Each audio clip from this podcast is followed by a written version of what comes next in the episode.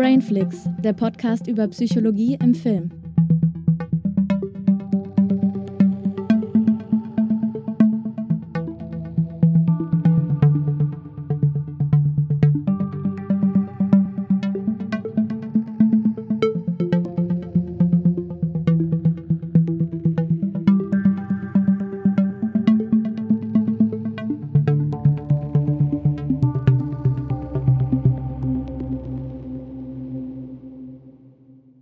Herzlich willkommen zu einer neuen Folge von Herzensfilme. An meiner Seite die Christiane. Hallo. Und ich bin natürlich der Julius. Und heute geht es um das Thema Science Fiction. Ja, was Science Fiction ist, ähm, kurz die Erklärung. Es ist ein narratives Genre in der Literatur, im Film, Hörspiel, Videospiel oder der Kunst. Und charakteristisch sind wissenschaftlich-technische Spekulationen, Raumfahrtthemen, ferne Zukunft, fremde Zivilisation und meist zukünftige Entwicklungen. Christiane, warum haben wir heute dieses Thema gewählt, Science Fiction? Ja, ich glaube, weil das eines unserer beiden Lieblingsgenres ist. Ne? Also von uns beiden, meine ich. Ja, das stimmt. Ja. Was magst du besonders daran? Ähm, ja, ich mag halt, ähm, wie das meist visuell umgesetzt ist. Also mhm. man kennt das ja meistens nicht, was da gezeigt wird. Ähm, und es regt halt einfach die Fantasie an. Mhm. Und man kann in ferne Welten abschweifen und entdecken. Ja. Ja. Ja, das, was du da ansprichst, also das ist auch ein Grund, warum ich das so mag. Also es ist einfach für mich eine Form von Eskapismus. Also man mhm. kann einfach sich mit was komplett anderem beschäftigen als so seinem langweiligen Alltag. Das stimmt. Aber ich mag halt auch besonders, dass in vielen Science-Fiction-Filmen äh, oder Büchern natürlich auch äh, so viele philosophische Themen angesprochen werden. Mhm. Also sei das jetzt irgendwie eine Ethik oder was macht den Mensch zum Menschen, wie sollten wir mit Technik umgehen, ja. äh, was sind äh, Formen von äh, Technikfolgen, was sind gesellschaftliche Entwicklungen, die wir vielleicht besser verhindern sollten. Also ganz viel steckt in Science Fiction drin und deswegen ist das für mich auch so ein unglaublich vielseitiges Genre. Das stimmt. Also das werden wir auch jetzt sicherlich nochmal so beweisen durch unsere Filmauswahl. Genau, ähm, und auch durch wie den. Wie vielfältig das ist, ja. Ja, und auch durch den Aufbau dieser kleinen Reihe. Anfangs haben wir gedacht, wir machen eine Folge zu Science Fiction mhm. und dann hatten wir irgendwie so eine lange Ra äh, äh, Liste mit Filmen, die wir unmöglich in einer Folge haben unterbringen können. Genau. Und dann haben wir nach und nach halt äh, das Ganze erweitert und machen das jetzt insgesamt in vier Folgen. Genau. Also jetzt, also heute in dieser Folge besprechen wir erstmal so diese klassischen Science-Fiction-Filme, also wo wir davon ausgehen, dass die eher so klassisch sind. Ne? Also dass die jetzt nicht so, ein, so einem Untergenre ähm, ja, dazugehören. Zumindest nicht den drei Untergenres, die wir gewählt haben. Also genau, die sind richtig. sicherlich irgendwelchen Subgenres noch zuzuordnen und ich glaube, ähm, also bei einem Film definitiv, äh, der würde auch in ein Subgenre passen, was wir später noch besprechen. Aber naja, irgendwo muss man ja die Grenze ziehen, ne? Genau, richtig. Außerdem ist das hier unsere Auswahl. Und da dürfen wir machen, was Natürlich, wir wollen. Natürlich, wir dürfen hier alles machen, was wir wollen. genau. Ähm, ja, wollen wir dann gleich zu den ersten Film übergehen? Ja, oder? fang doch mal an. Okay, alles klar. Da haben wir nämlich ausgewählt Der Marsianer. Das ist ein Film aus dem Jahre 2015 von Ridley Scott. Zum Inhalt. Die Mannschaft der Raumfahrtmission Ares 3 erforscht den Mars. Am 18. Tag ihres Aufenthalts zwingt sie ein gefährlicher Sandsturm zum Abbruch ihrer Arbeiten und sie müssen den Planeten fluchtartig verlassen. Auf dem Weg zum Mars-Rückkehrmodul wird der Astronaut Mark Watney verletzt und bleibt außerhalb der Sichtweite seiner Kamera Kameraden bewusstlos liegen. Weil sein beschädigter Raumanzug keine Biosignale mehr sendet, erscheint es den anderen Crewmitgliedern so, als habe er den Unfall nicht überlebt. Da das Rückkehrmodul im Sturm zu kippen droht, entscheidet sich Kommandantin Lewis gegen eine weitere Suche nach Watney, um wenigstens die übrige Crew von der Marsoberfläche zu retten. Mit dem Rückkehrmodul erreicht das Team sein Raumschiff Hermes im Marsorbit und tritt die Rückreise zur Erde an. Ja, und damit beginnt dann auch der Film. Es geht darum, dass der Mark Watney von, dem, von der Marsoberfläche fliehen möchte. Und da, dabei wendet er ja viele verschiedene Dinge an. Also man könnte am besten sagen, so, ähm, er macht einen auf MacGyver auf dem Mars. ja, genau. Er muss sich mit Wissenschaft aus der Scheiße ziehen. Genau, richtig. Und das ist höchst unterhaltsam ähm, auch verfilmt worden. Ja, ja. Und es basiert ja auch auf einer Buchvorlage. Ich kenne jetzt gerade den Autor nicht, der, ähm, aber das Buch war relativ erfolgreich und mhm. ähm, der Film dann letztendlich auch.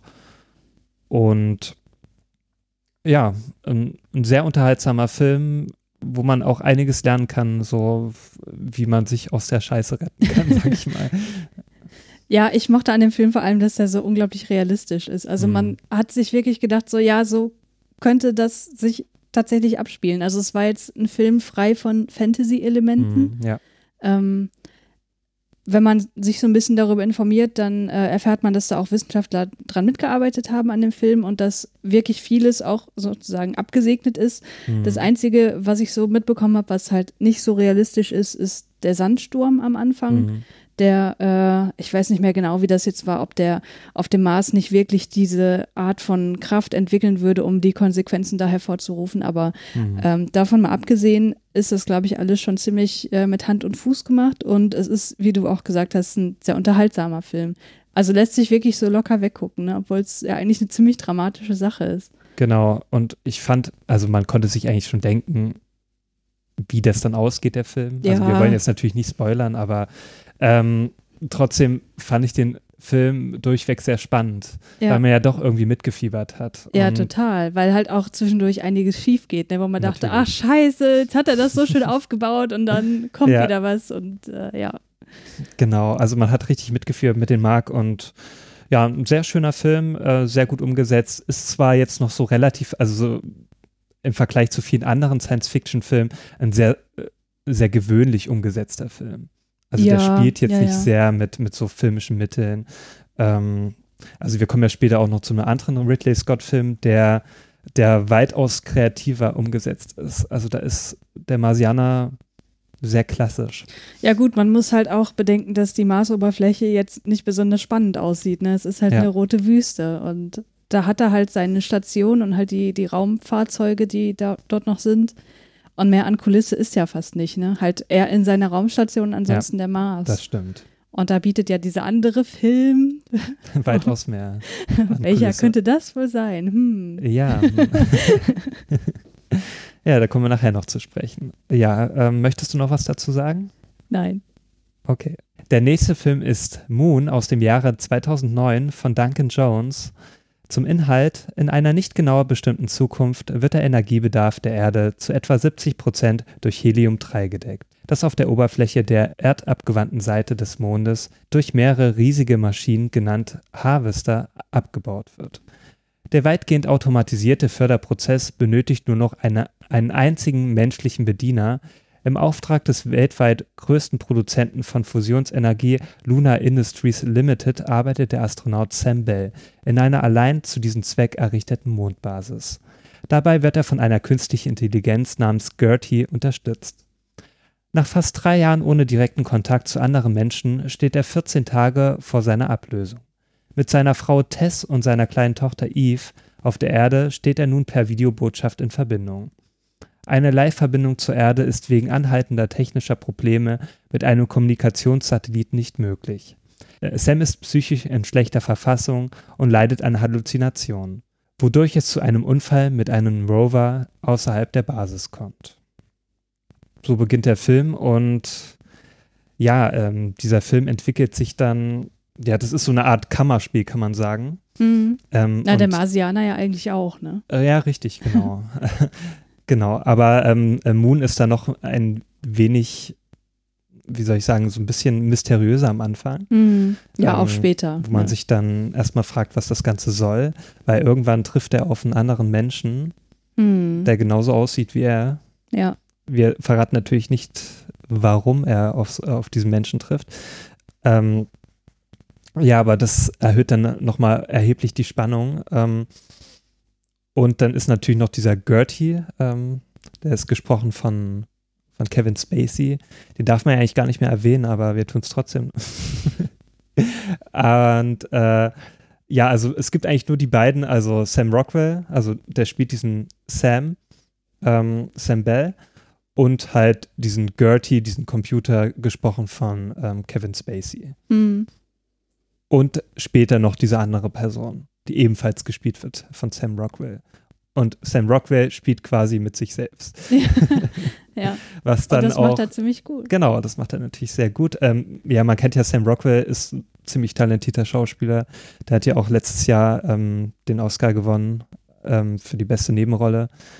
Also der hat es schon drauf und da hat das auch bewiesen, dass er es drauf hat. Ja, das ist auch der erste Film gewesen, wo der mir so wirklich bewusst wurde. Mhm. Also der erste Film, wo ich den wahrgenommen habe, das war Drei Engel für Charlie.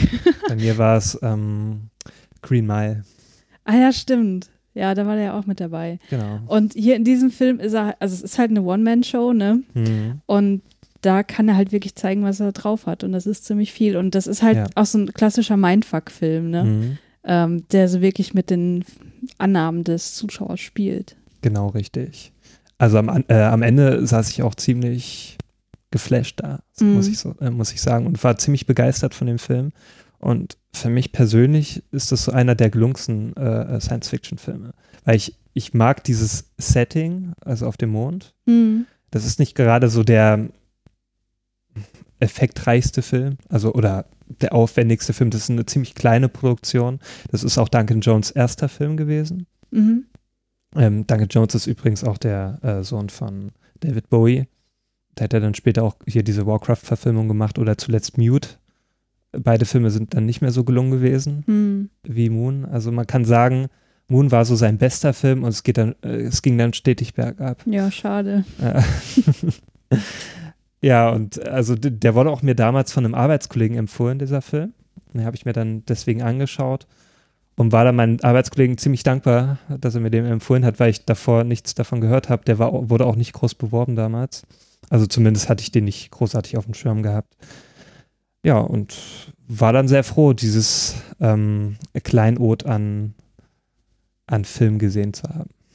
Ich kann mich, also äh, ich kann mich an die Geschichte natürlich noch erinnern und an die Interaktion, die er da hat mit seinem Doppelgänger. Mhm. Ähm, ich weiß aber nicht mehr so genau, wie die Interaktion mit der KI war. Aber ich habe noch irgendwie so das Gefühl, dass das irgendwie eine ziemlich coole KI war, die halt auch, also die bestand ja visuell aus so einem genau, Ne? richtig. Und das hat halt einfach oft gelächelt und das fand ich irgendwie schön, das weiß ich noch. Ja, der hat dann immer so, je nach Emotion, ähm, hat sich das Smiley dann geändert. Mhm. Also so dieses Emoji-Ding. Ähm, ja, und natürlich hier Kevin Spaceys Stimme. Ähm, der hat ja, also ich habe den nur auf Deutsch geguckt. Ähm, dann kennt man ja diese Synchronstimme von Kevin Spacey.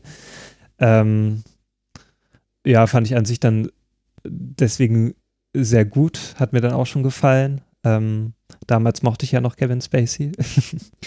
Ja, ich finde vor allem, ich habe das auch auf Deutsch geguckt und ich finde die Synchronstimme von Kevin Spacey, die hat immer so was Bedrohliches, Mhm, finde ja. ich. Also man denkt immer so, der führt irgendwie was im Schilde. Das ist irgendwie Richtig. zwielichtig. Ja, deswegen weiß ich, weiß ich gar nicht mehr, ob das in Bezug auf hier die KI auch so war oder ob die einfach grundgut war. Mm, Ja, ich kann mich auch nicht mehr so richtig dran erinnern. Das ist auch schon eine Weile her, als ich den zuletzt geschaut habe. Ähm, ja, wir wollen jetzt eh nicht so, so viel spoilern, auch von der Story. Ist auf jeden Fall sehr empfehlenswert, auch so für Leute, die auf ähm, so Kammerspiele stehen und natürlich auf äh, Science Fiction und auf Sam Rockwell. Ja. Ja. kann man wohl so zusammenfassen. Genau, kommen wir zum nächsten Film. Der nächste Film ist Her aus dem Jahr 2013 von Spike Jonze. Spricht man den so aus? Spike Johns. Ah ja, ich. gut. In einer nahen Zukunft lebt Theodore Twombly, ein eher introvertierter und schüchterner Mann. Beruflich nutzt er seine Empathie, indem er in Auftragsarbeit Briefe für Menschen schreibt, denen es schwerfällt, ihre Gefühle dem Gegenüber verständlich zu machen. Dadurch offenbart er seinen Auftraggebern deren eigene Gefühle, die sie sich selbst nicht wahrzunehmen in der Lage sind. In privater Hinsicht geht es Theodore nicht gut und seine Gefühlswelt bereitet ihm große Probleme. Die Trennung und bevorstehende Scheidung von seiner Jugendliebe Catherine belasten ihn. Zur Ablenkung besorgt er sich ein neues und intensiv beworbenes Betriebssystem, das sich mit weiblicher Identität und angenehmer Stimme auf seinem Rechner installiert. Über Headset und Videokamera kommuniziert er bald mit Samantha, wie sich das System selber benennt. Samantha lernt schnell über die sozialen Interaktionen mit Theodore, entwickelt sich kontinuierlich weiter und verhält sich immer menschlicher. Theodore ist ebenso fasziniert von Samanthas Fähigkeiten wie sie von den seinen und beide bauen während langer und intensiver Gespräche zuerst eine freundschaftliche, dann eine intimere Beziehung zueinander auf. Ja, wie fandest du Her? Ja, den fand ich außergewöhnlich gut. Ich auch. Also angefangen von der Optik, ich glaube, Mhm. da haben wir darüber nicht schon mal abgeschwärmt irgendwie? Ich, irgendwie habe Das kann das gut Gefühl. möglich sein, ja. Also diese Optik mochte ich total. Also man kann das so am ehesten vergleichen mit so einem, also der sieht aus wie so ein Instagram-Film. Ja, also es ist futuristisch, aber es ist gleichzeitig äh, retro, ne? Es Ja, hat genau. so einen 60s-Charme. Schon allein so der Schnauzer von, ähm, von Joaquin Phoenix, ähm, Ja. von seiner, seiner Figur, die er spielt. Ähm, ja, der hat halt so einen ganz eigenen Stil, also so, auch so die Leute, die da rumlaufen. Ähm, ich weiß gar nicht, in welcher Stadt das nochmal spielt. Es, spielt, glaube ich, in Los Angeles, was aber so einen asiatischen Touch hat. So, oder spielt es sogar in Naja, das China ist eigentlich so selbst? das, das Blade Runner-Ding, ne? Los Ja, Angeles genau. mit einem asiatischen Touch. Ich Richtig. weiß es ehrlich gesagt nicht mehr. Ich Ich weiß noch, Shanghai. war es nicht Shanghai, was- Chicago oder so? Das kann gut möglich sein. Keine Ahnung.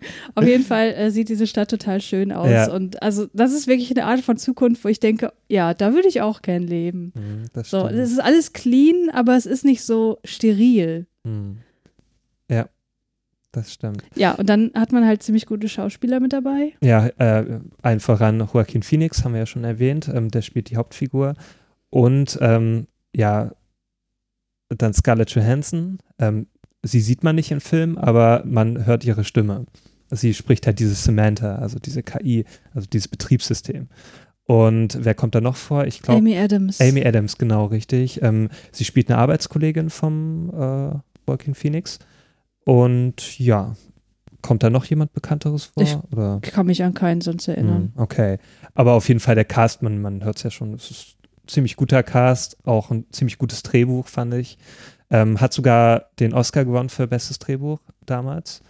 Ähm, genau, also ein sehr gelungener Film und äh, was ich halt sehr interessant fand, so diese, ähm, wie das in der Zukunft aussehen könnte, so, so eine Art KI und Betriebssystem und wie diese Interaktion ähm, Maschine oder halt Software und Mensch, äh, also wie das irgendwann mal, äh, irgendwann mal aussehen könnte. Naja, es sieht ja eigentlich jetzt schon so aus, ne? Ja. Wir haben ja jetzt schon die Sprachassistenten. Ja, okay, Siri ist jetzt nicht so aus, oder Alexa oder so, ist jetzt noch nicht so, äh, ja, Nicht so ausgefeilt, ausgefeilt wie, äh, wie die Samantha in dem Film, Ja, aber es geht dahin, genau. du? Wir sind, also es ist wirklich kein weiter Weg mehr. Und wenn du dir anguckst, Hm. wie teilweise ähm, die Menschen in Japan mit ihren Avataren auf, äh, Ja, auf dem Smartphone und so umgehen, ähm, das kommt einer, naja, virtuellen, intimen Beziehung schon ziemlich Hm. nahe. Und darum geht es ja auch in dem Film. Ne? Inwiefern können äh, künstliche Intelligenzen, künstliche Charaktere, Avatare den, den Platz von, von menschlichen Beziehungspartnern einnehmen? Hm.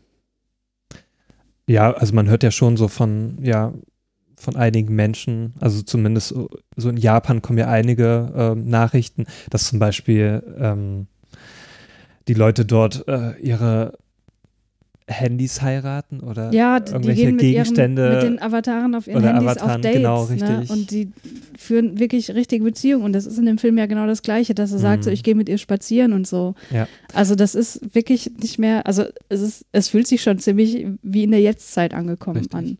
Ja, aber es ist ja auch so, es hat ja auch einen Grund, weswegen er sich dieses Betriebssystem holt. Also, ähm, weil er ja um seine Freundin, also sie ist gestorben, ne? Ist das Ex-Freundin. Ex-Freundin? Scheidung. Achso, Scheidung. Ach, das war's. Genau, sie ist ja gar nicht gestorben. ähm, genau, sie haben sich ja scheiden lassen und sie kommt ja sogar nochmal in dem Film vor. Achso, hier, sie wird ja gespielt von Rooney Mara. Ähm, Ach, okay, das habe ich komplett verdrängt. auch noch eine bekannte Schauspielerin. Ähm, ja, weil man sie nur in so Rückblenden sieht. Ähm, Hm. Man sieht sie halt nur vereinzelt. Ähm, genau, und deswegen holt er sich ja erst dieses äh, Betriebssystem, um diese Trauer zu verarbeiten, Hm. steigert sich dann aber ein wenig zu sehr da hinein. Und ähm, ja, also diese Beziehung, man merkt ja auch als Zuschauer, das kann irgendwie kein gesundes Ende nehmen. So, ne? Ja, wobei das liegt ja dann nicht an ihm, ne? Hm. Dass diese Beziehung dann ein Ende nimmt, sondern das liegt ja an Samantha. Ja. Warum das so ist, das wollen wir jetzt mal nicht verraten, ne? Das lassen wir dann. Aber es werden halt auch wieder so typische Fragestellungen äh, aufgeworfen, die man in vielen Filmen und Büchern Mhm. findet, wenn es irgendwie um künstliche Intelligenzen geht, ne? Sprich Emanzipation. Ja.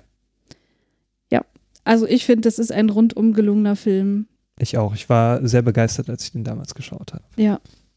Ja, der nächste Film ist Interstellar aus dem Jahre 2014 von Christopher Nolan Zum Inhalt. Der ehemalige NASA-Pilot Cooper bewirtschaftet nach dem Ende der, äh, des Raumfahrtprogramms eine Farm. Seine zehnjährige Tochter Murphy glaubt in ihrem Zimmer Botschaften von einem Geist zu empfangen. Die unterschiedlich breiten Lücken im Bücherregal, welche die vom Geist herausgestochenen Bücher hinterlassen haben, werden von ihr als Morsezeichen interpretiert. Eines Tages entdeckt sie nach einem Staubsturm in ihrem Zimmer unerklärliche Spuren im Staub. In diesem erkennt Cooper binär dargestellte Koordinaten, welche ihn und seine Tochter zu einem geheimen NASA-Standort führen. Dort angelangt offenbart Professor Prand, der Leiter der NASA, dass es eine weitere Mission durch das Wurmloch mit dem NASA-Raumschiff Endurance geben wird, die von Cooper geleitet werden soll. Brand glaubt, dass der unbekannte Erzeuger der schwere Anomalien Cooper als Kommandanten der Endurance haben möchte. Die neue Mission soll den Signalen von Miller, Mann und Edmonds nachgehen und Gewissheit darüber bringen, ob die entdeckten Planeten tatsächlich für die menschliche Besiedlung geeignet sind. Ja, wir haben den ja kürzlich erst nochmal geschaut, ne? Mhm. Ähm, ich fand den beim ersten Gucken total toll Mhm. und dann, ja, immer haben- noch gut. Und Wir haben ja schon letztens besprochen, Christopher Nolans Filme. Ähm, beim ersten Mal schauen sind die unglaublich gut Hm. Und dann nehmen die immer mehr ab. So. Ja, weil die man immer immer mehr mehr Logiklöcher, Logiklöcher, ähm, entdeckt. Ja. Offenbaren, ja, diese Problematik ist uns ja schon bewusst. Ja. Ich war damals auch bei Interstellar zweimal sogar im Kino, also einmal mit, mit Freunden und dann noch einmal, noch einmal mit dir. Ähm, weil ich auch beim ersten Mal total begeistert war. Beim zweiten Mal war ich dann auch noch äh, relativ begeistert. Es lag auch daran, dass ich im Kino war und äh, da hat der Film einfach eine unglaublich gute Wirkung, Hm. weil einfach die Bilder sehr gut aussehen, also Mhm. besonders die Weltraumaufnahmen sind einfach sehr schön gemacht, weil auch Christopher Nolan ja so ein Purist ist, dass der nicht so mit CGI ähm, rumspielt, sondern immer noch so handwerklich, äh, handwerkliche Effekte, ähm, auf handwerkliche Effekte setzt. Und das ist ein unglaublicher Pluspunkt für den Film. Aber auch ähm, das, was der Film so aussagen möchte. Und auch das, was er so zeigt, also besonders so mit, den, mit der Thematik schwarze Löcher ähm, und Wurmlöcher und so weiter. Hm. Fand ich sehr interessant damals. Ja, fand ich auch auf jeden Fall. Also der Film, der vereint halt auch vieles. Ne? Also man Mhm. könnte sagen, das ist ein postapokalyptischer Film. Ja. Man könnte auch sagen, es ist ein Zeitreisefilm. Also Ja, das stimmt. es ist halt wirklich viel mit drin. Mm, Und durch die, durch das Zeitreise-Thema natürlich auch die damit verbundenen Paradoxien, die man immer hat, wo man Mhm. sich fragt, so, hä, was ist jetzt zuerst da gewesen? Wie kann das passieren, obwohl danach erst die Zeitreise und ne, du kennst es ja. ja, ja, das stimmt. Und äh, das mag ich sowieso immer total Mhm. gern. Und ähm, Matthew McConaughey ist ja mittlerweile auch ein guter Schauspieler, war er ja nicht immer, wie wir kürzlich bei Contact noch festgestellt oh, ja. haben. Mhm. Contact haben wir übrigens geguckt, weil wir dachten, naja, der wird doch eigentlich ganz gut bewertet. Vielleicht muss der auch noch mit hier in diese Reihe mit rein. Aber Ja. nachdem wir den geschaut haben, haben wir gesagt, nein, definitiv nicht. Da macht das auch Interstellar besser als, Con oder ne, man kann ja am ehesten noch vergleichen mit Arrival Contact und Arrival macht es einfach um Längen besser als Contact. ja, es hätte Arrival nicht geben brauchen, um zu erkennen, dass Contact scheiße ist. Ja. Ne? Also Das äh, stimmt. es ist einfach, wie ich auch äh, bei Letterbox geschrieben habe, die Prämisse ist eigentlich ziemlich cool. Mhm. eine Forscherin bekommt Signale von einem fremden Planeten und will eben erforschen, was dahinter steckt und so weiter. Und letztlich ist es einfach nur eine Metapher auf den christlichen Glauben. Ja. Und das ist einfach Und etwas, was ich nicht sehen will. Ja, ab diesem Zeitpunkt hat der Film einfach bei mir komplett versagt. Ja, Da hatte ich auch keine Lust mehr, den weiterzuschauen, aber ich habe es Mhm. halt trotzdem getan, weil ich, naja, ich, ne, der Ehre wegen muss ich das dann auch irgendwie zu Ende gucken. ja und ich habe ja auch am Anfang schon eine Prophezeiung gemacht, was sie dann dort Mhm. finden wird. Ja, Und, Und das, das- hat sich bewahrheitet. Und Richtig. ich, ach so, ach, und es komm, war so Leute. unglaublich kitschig. Ja, ja äh, kitschig ist Interstellar auch manchmal, aber es Ja. ist alles noch aushaltbar. Aber er löst es besser, fand ich. Also das hat mich mehr berührt als jetzt im Vergleich Contact. Ähm, ja, ja, ja. Und es war auch so wirklich mal so der menschlichste Film von, von Christopher Nolan, fand ich. Ja, das muss man sagen. Wobei auch da ist die Emotionalität schon sehr mit der, wie sagt man, mit der Brechstange. Also es ist Mhm. nicht sehr subtil, ne? Das stimmt auch, aber ich fand ihn dann da mal so, also da haben wirklich mal diese Charaktere wirklich mal, ne, sind die in die Vollen gegangen, was Emotionalität anging. Mhm. Ähm, diese Szene da, wo er dann ähm, seine Tochter ne, nach langer Zeit wieder sieht, das hat mich schon ziemlich berührt. Ja, was der Film wirklich gut macht, ist mit dem Konzept Relativität zu spielen. Mhm. Ne? Also das wird ja wirklich an mehreren Stellen äh, angerissen und äh, man sieht halt die Konsequenzen, die die Relativität hat in Bezug ja. auf die unterschiedlichen zeitlichen Entwicklungen, die die Menschen auf der Erde und er in seinem Raumschiff und die Leute, die mit ihm dort sind, halt äh, gehen. Mhm. Und das ist wirklich eine ziemlich coole Sache. Ähm, da haben ja auch wieder Physiker dran mitgearbeitet, um sozusagen den Rahmen vorzugeben, um zu sagen, das ist realistisch und das nicht. Mhm. Aber ich meine, das kommt in diesem Film halt sehr stark an seine Grenzen, weil das, was sich dann später im Wurmloch oder ich weiß gar nicht, ist ein Wurmloch oder ein schwarzes Loch oder beides? Schwarzes Loch ist das. Genau, also was sich darin abspielt, das ist natürlich reine Fiktion, ne? Mhm. Ja, natürlich, also, aber das liegt auch einfach daran, weil man das ja für den Zuschauer auch visuell irgendwie ja, na klar, es, muss, sieht ne? cool aus, ne? Ja, natürlich. Ich mag das auch. Das ist halt auch einfach zu, zu abstrakt für einen Menschen, sich das vorzustellen. Ja. Das, das geht halt einfach nicht. Und irgendwie muss man es ja für uns auch ähm, äh, für uns erklärbar auch umsetzen. So, ja. ne? Und ähm, das fand ich, hat er eigentlich ganz gut gemacht. Auch wenn das Ende dann doch, wo ich mir so dachte, okay, also jetzt wird es wirklich Science Fiction. Aber ja, äh, ein bisschen zu unrealistisch dann. Aber man kann es ja wirklich nicht wissen, wie es halt ist in dem schwarzen Loch. Ja, ja. Dafür fand ich es dann ganz gut irgendwie gelöst. Also was ich auch total mochte an dem Film waren die Roboter. Hm, ja, die fand ich auch gut. Die sahen halt aus wie schwarze Kästen, also mhm. wie die mhm. Monolithen aus 2001 mehr oder weniger, ja. aber die hatten halt so coole Displays und die haben äh, eine coole Sprachinteraktion mhm. gehabt. Und die hatten halt auch so richtige Charaktere, also es waren Charaktere, ne? Ja. Es waren nicht einfach nur anonyme Stimmen. Die haben auch für die meisten Lacher ges gesorgt in dem Film. Ja, das stimmt, weil äh, da wird ja auch damit gespielt, dass mit man den Humorlevel. Äh, oder mit, den, mit dem Wahrheitslevel oder so ich glaube, Wahrheits-, aber auch Humorlevel mhm. kann man anpassen und ja. das, da hat man dann halt die Konsequenz halt dann sofort gesehen, wenn die dann wieder was gesagt haben. So. Mhm. Ja, das war schon cool. Ja. Ja, die mochte ich total. Ja. Gehört auch zu den besseren Nolan-Filmen, würde ich sagen. Interstellar. Hat der Scheißfilme gemacht? Na gut. Nein, Ins eigentlich nicht. Insomnia fand ich doof. Ja, Insomnia ist einer der schwächeren. Ja, er hat keine richtig schlechten Filme gemacht, aber ich mag den so mit am meisten von Nolan. Ja. Ja, der nächste Film ist so äh, wahrscheinlich mit der Science-Fiction-Klassiker schlechthin, mit einem anderen, den wir dann. Äh, wobei, hier kommen ja noch einige Klassiker, aber es mhm. ist, äh, sage ich mal, der äh, ähm, Cyberpunk-Klassiker vielleicht. Nämlich Blade Runner aus dem Jahr 1982 von Ridley Scott. Als einige Replikanten der hochentwickelten Serie Nexus 6 ein Raumschiff kapern, Menschen töten und auf die Erde fliehen, wird der ehemalige Blade Runner Rick Deckard eingeschaltet. Er soll die Replikanten aus dem Verkehr ziehen. Im Verlauf seiner Ermittlungen trifft Deckard die bei der Tyrell Corporation arbeitende Rachel und findet heraus, dass auch sie eine Replikantin ist. Sie selbst ist sich dessen aber nicht bewusst, da ihr künstliche Erinnerungen implantiert wurden. Deckard eröffnet ihr schonungslos diese Wahrheit, worauf sie verstört und verletzt reagiert. Deckard verliebt sich aber bald in sie und beginnt an der Berechtigung seines Auftrags zu zweifeln, zumal Rachel ebenfalls auf die Todesliste der Polizei kommt. Ja, den haben wir gestern erst geguckt. Ja, genau. Wie war dein, wie, wie oft hast du den eigentlich schon gesehen? Ach, ich kann das gar nicht genau sagen, bestimmt schon drei, vier Mal oder so. Ja, ich auch. Ja. Und ähm, ja, der ist, das ist so ein Film, ähm, der ist sehr gemächlich. Also man kann da äh, keinen kein so, so einen Film erwarten, wie der vielleicht heutzutage gedreht werden würde. Ne? Mhm. Ne? Ähm, man hat es auch zuletzt bei Blade Runner 2049 gesehen, der ja auch so, so ein bisschen so dieses Pacing hatte, sehr langsam, ne, gemächlich und da haben sich ja viele dran gestört und deswegen war der ja auch sehr unerfolgreich. Mhm. Ähm, was Blade Runner damals auch war, das war ein kommerzieller Flop, so kann man sagen, ähm, ist dann erst später zu einem Kultfilm geworden, zum Glück, weil man, also ich finde den halt klasse von der Umsetzung. Der sieht immer noch super gut aus.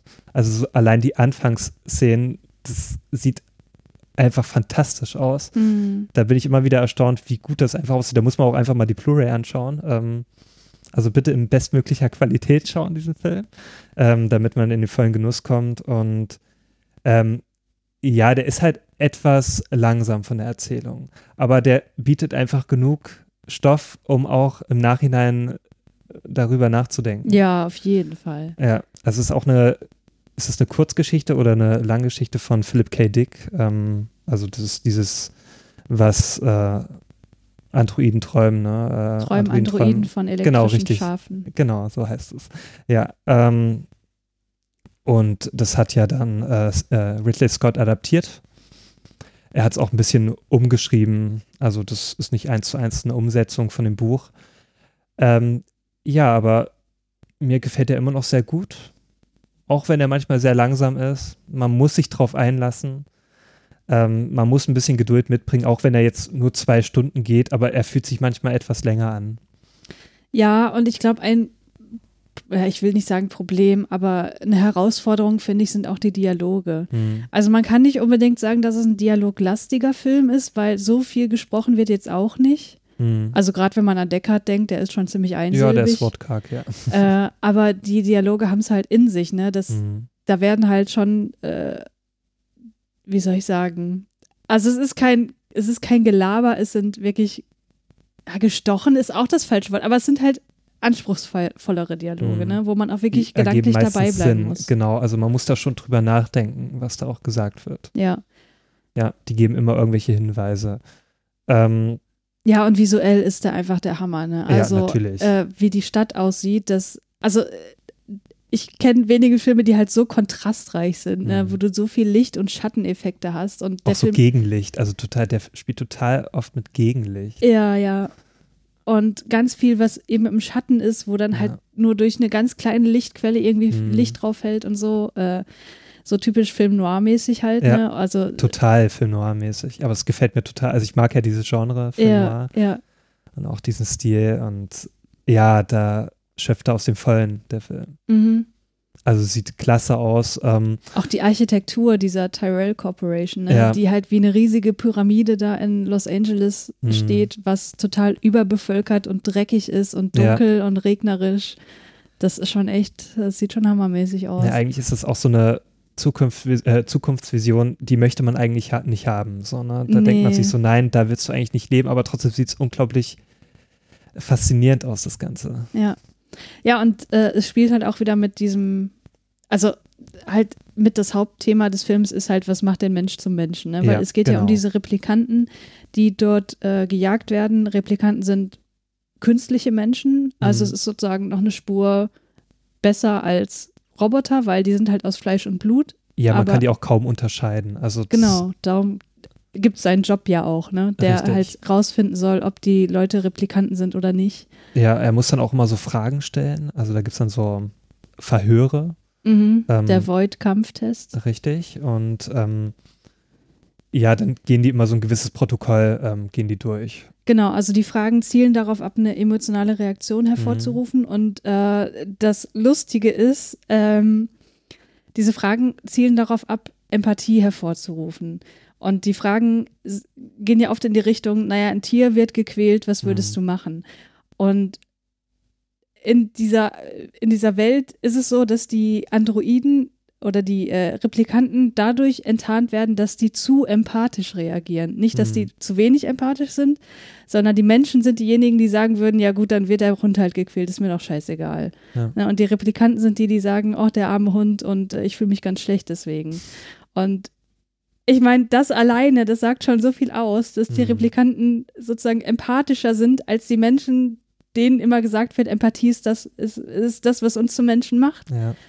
Und das wird ja auch äh, am Ende dann natürlich nochmal in diesem, in, am Ende dieser berühmten Kampfszene dann mhm. wieder Gibt's ja diesen bekannten äh, Monolog äh, von, von diesen einen genau. Replikanten. Genau. Ja, ja, ja.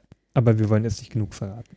Ja, aber ich glaube, das, das weiß man mittlerweile. Ja, oder? Halt also das ist so ein bekannter Film und ja. dieser äh, Monolog, den er da hält, der ist halt auch so unglaublich bekannt und mhm. ähm, ich finde den halt auch super. Ja. Ähm, ja, wen kann man den empfehlen? Ne? Also jeden. Allen. allen. Jeder sollte den schauen. Ja. Und es ist halt immer noch die Frage, man kann halt wirklich viel darüber nachdenken, weil sich natürlich auch die Frage stellt, explizit auch hier in der, in dem Final Cut, den wir geguckt mhm. haben, ob Deckard halt ein Replikant ist oder nicht, ne? Ja.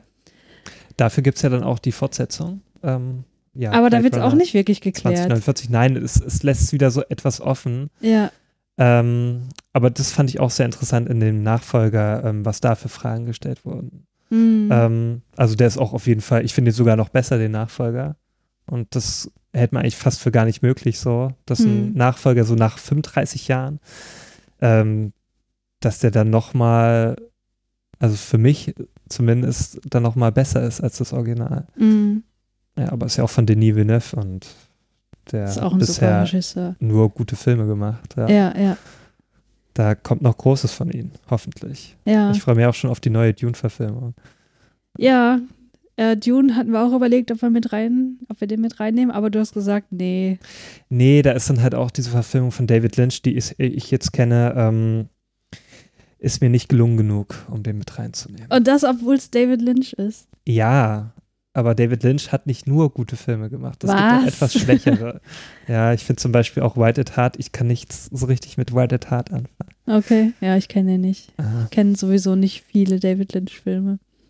ja, musst du mal ändern, ne? Ja. Wollten wir nicht mal eine David Lynch-Filmreihe starten? Also, wo wir dann gemeinsam alle mal durchgucken. Ja, Ja, können wir gerne machen, damit du auch endlich mal Eraserhead schaust. ja, muss ich Eraserhead gucken. Ja. Aber es gibt auch sehr schöne Filme, sehr herzerwärmende Filme von David Lynch. Zum Beispiel? The Straight Story, den ich immer wieder empfehlen kann. Ach so, ja. Ja, ja, den habe ich auch noch nicht gesehen. Oder Der Elefantenmensch. der ja, auch- gut, den habe ich natürlich gesehen. Der ist fantastisch. Ja, genau. Er kann auch Emotionen. ja. ja, das kann er. Das kann er wirklich. Der kann nicht nur verstören. Richtig. Ja, und das war jetzt unser zweiter Ridley Scott Ja, und ich hoffe, dass wir über Blade Runner 2049 dann vielleicht in einer anderen Folge dieser Reihe noch quatschen können, Mhm. wenn derjenige Gast, der dann dabei sein wird, ähm, damit einverstanden ist. Gucken wir Ja. mal. Ja, kommen wir jetzt zu einem absoluten Meisterwerk und einem Klassiker schlechthin im Science-Fiction-Genre, nämlich 2001 Odyssey im Weltraum von 1968 und von Stanley Kubrick. Zum Inhalt, der Film beschreibt eine Reise zum Jupiter mit Hilfe des Supercomputers HAL, nachdem ein mysteriöser schwarzer Monolith entdeckt worden ist, der die menschliche Evolution beeinflusst. Der Film bietet viel Spielraum für Interpretationsansätze und befasst sich mit den Themen Existenzialismus, menschliche Evolution, Technologie, künstliche Intelligenz und der Existenz außerirdischen Lebens. Ja, Ja, ist jetzt denken vielleicht einige, oh, jetzt reden die schon wieder über 2001. ja, man kann ja nicht oft genug über diesen Film reden. ja, Ne? Also Ja, da stimmst du ja mit ein, ne? fantastisch. Es gibt wenige Filme, die so eine starke emotionale Reaktion in mir hervorrufen, obwohl sie anfangs halt so absolut nüchtern sind. Ja. Und äh, Stanley Kubrick ist ja auch bekannt dafür, seine Filme nicht so emotional aufzuladen, Nee, überhaupt nicht. sondern dass die immer sehr kühl wirken. Und Ja. äh, trotzdem hat dann 2001 so viel Emotion bei dir Ja, wenn ich allein schon hier äh, diese äh, Himmelskonstellation sehe mit dieser majestätischen Musik dahinter, Mhm, da ja. geht mir schon das Herz auf. Ich meine, ich bin Weltraumfan, seitdem ich Ja. Fünf bin oder so. Hm. Äh, habe als kleines Kind schon mir die Bücher angeguckt und dann auch ganz viele Weltraumbücher äh, durch die Schulzeit gelesen und irgendwann halt so diese Faszination für außerirdisches Leben entwickelt und so weiter und dann Hm. äh, ganz viel auch über UFOs und so ein Kram. Das hat sich dann irgendwann total erledigt, aber äh, die Weltraumliebe ist immer noch da. Ja. Und äh, ja, deswegen kann ich fast nicht anders, als diesen Film total gut zu finden. Und dann ist es natürlich so, dass es nur eine Ebene des Films ist, ne? Mhm. Der ist halt so vielschichtig. Der ist echt extrem vielschichtig, der Film. Also man kann so viel über diesen Film reden und philosophieren. Also man könnte bestimmt Bücher damit füllen ja. und wäre immer noch nicht fertig damit. Und darum ist es auch immer wieder schön, diesen Film nochmal anzuschauen. Ich glaube, ich habe den auch schon fünf, sechs Mal geschaut. Ja, ich Bestimmt auch. schon mehrmal, sogar Ja. noch mehr. Ich weiß es nicht genau. Ähm, am Anfang ging es mir auch so, wie vielleicht vielen auch, dass ich mit dem Film erstmal nicht viel anfangen konnte. Ja, ich glaube, das ist total normal. Ich habe dann aber versucht, mich da hineinzuarbeiten Mhm. und dann irgendwann gab es dann so einen Punkt, wo ich mir so gedacht habe, ey, der ist wirklich extrem gut, der Film. Ja. Jetzt gefällt er mir und je mehr ich darüber nachgedacht habe, umso besser gefiel mir dann äh, dieser Film. Ja. Ja, und jetzt würde ich auch so sagen, der gehört mit zu meinen Lieblings-Kubrick-Filmen. Ähm, natürlich ist Clockwork Orange immer noch ganz weit oben bei mir, aber äh, 2001 gehört auch zu, mit zu den besten, die er so gedreht hat und zu den besten Science-Fiction-Filmen, ja, überhaupt. Also das ist so für mich so das Paradebeispiel für einen Science-Fiction-Film. Ja, für einen intelligenten Für einen intelligenten, ne? genau. Also nicht dieses, was in den 50er Jahren war, sondern so, so dieses neue Science-Fiction, ne, wo es dann wirklich um was ganz anderes ging, ne, um wirklich exi äh, existenzielle Fragen halt. Ne? Mhm. Und der hat auch so einen Umbruch bewirkt im Science-Fiction-Genre. Hm. Ähm, ja, und dann nochmal zu der Anfangssequenz zu kommen. Also ich habe kaum eine epischere, also ich, mir fällt keine epischere äh, Szene ein, so im Film. Ja, Also ja. das, so diese Musik mit diesen Bildern, das ist einfach so unglaublich fantastisch. Ich Ja. freue mich immer, also wenn ich diesen Film mir anschaue und diese Anfangssequenz Man ist kommt, sofort drin, so, ja, ne? ich denke Ja. mir, wow, das ist einfach Kunst. So, das ist einfach, Ich kann ethisch- verstehen, wenn manche Leute sagen so, mein Gott, das ist aber ganz schön dick aufgetragen hier. ja, aber hallo, es geht um, um das Weltall, um das Genau. Universum. Man kann nicht dick genug auftragen. Mhm. Ja, also ja, ich man kann sonst noch viel darüber erzählen, aber Ja, und äh, also man hat halt auch diese Frage der Evolution mit drin, Mhm. dann hast du wieder künstliche Intelligenz mit drin, ne? Richtig. was darf die, welche Freiheiten dürfen die haben, wie sollten Kleiner- wir die programmieren. genau über Hell, da könnte man auch so viel philosophieren darüber, Ja, ähm, wie er da interagiert in dem Film. Ich finde ihn auch sehr bedrohlich, weil der ja auch so, der wirkt so freundlich von der Sprechweise, aber ist auch so, ich weiß nicht, also das, was der, er ja ich finde tut, den, ich ist, find den eher sehr neutral. Also so freundlich finde ich den gar nicht. Ich finde den Mhm. immer sehr neutral. Also der ist jetzt nicht überbordend an nee, Freundlichkeit, ähm, ne? das stimmt schon. Also ja. da ist zum Beispiel der, wie hieß der Gordy? Nee, wie hieß der? äh, Gertie. Gertie. Gordy hieß der Hund von der Schwester meiner besten Freundin. Ah, okay. ähm, der ist da viel freundlicher, Mhm. finde ich. Ähm, also Hell ist immer sehr neutral, was die emotionale Expressivität angeht. ja. Und das macht ihn halt so bedrohlich in meinen Augen, weil man halt nicht Weil dahinter schauen einschätzen kann. Genau. Ja. Auch das, was er dann tut in dem Film, ist ja auch, also schon ziemlich bösartig.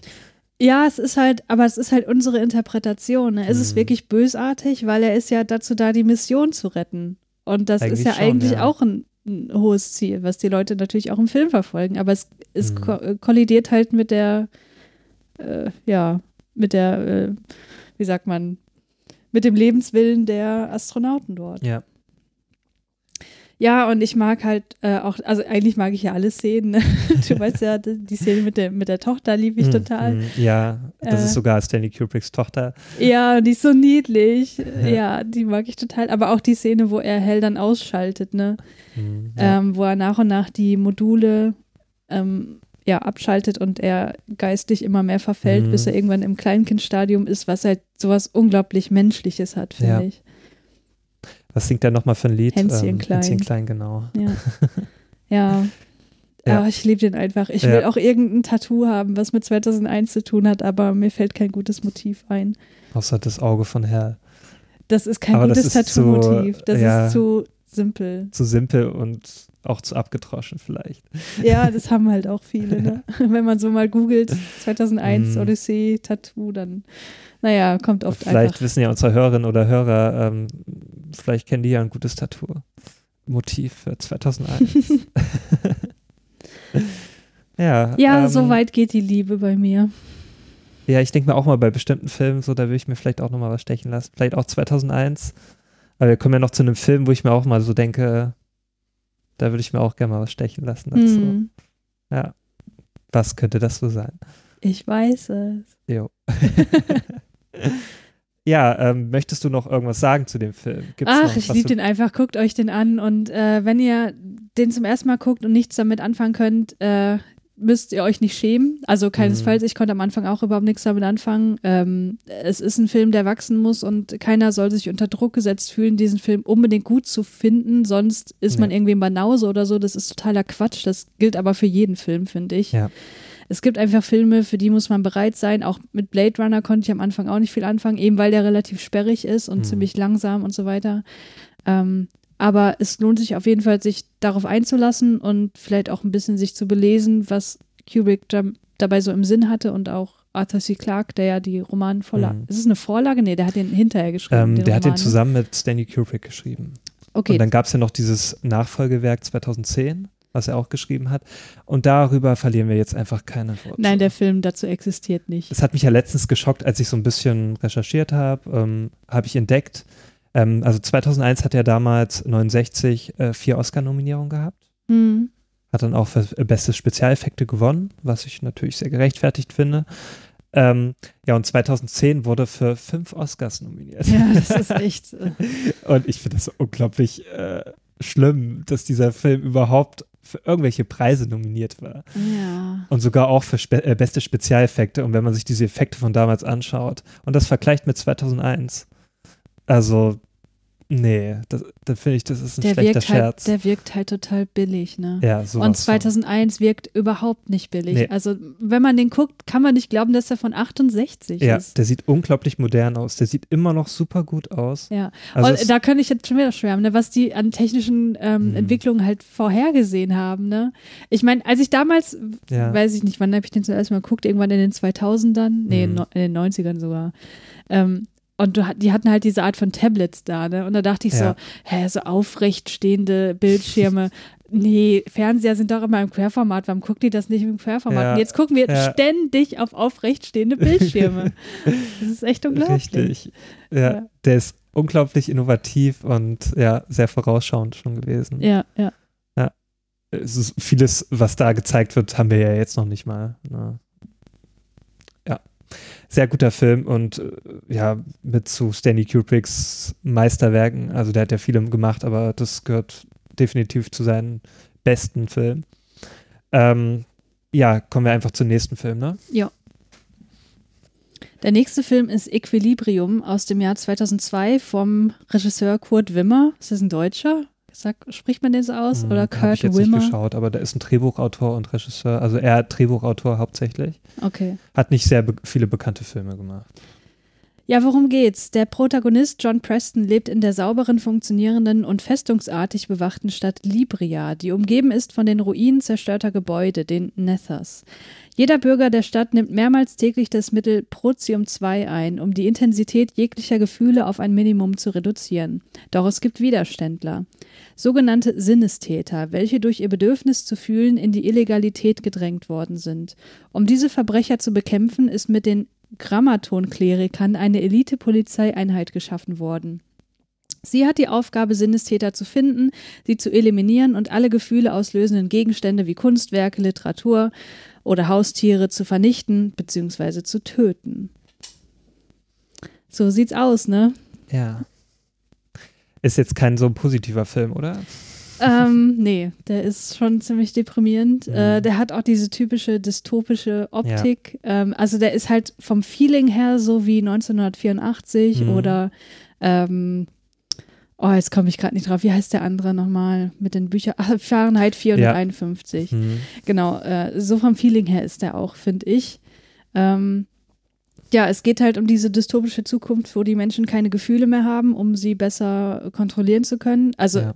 Kontrolle des Volkes ist ja auch so ein typisches Motiv, was man immer wieder findet. ja, bei 1984 ist das ja auch ein sehr großes Thema. Genau.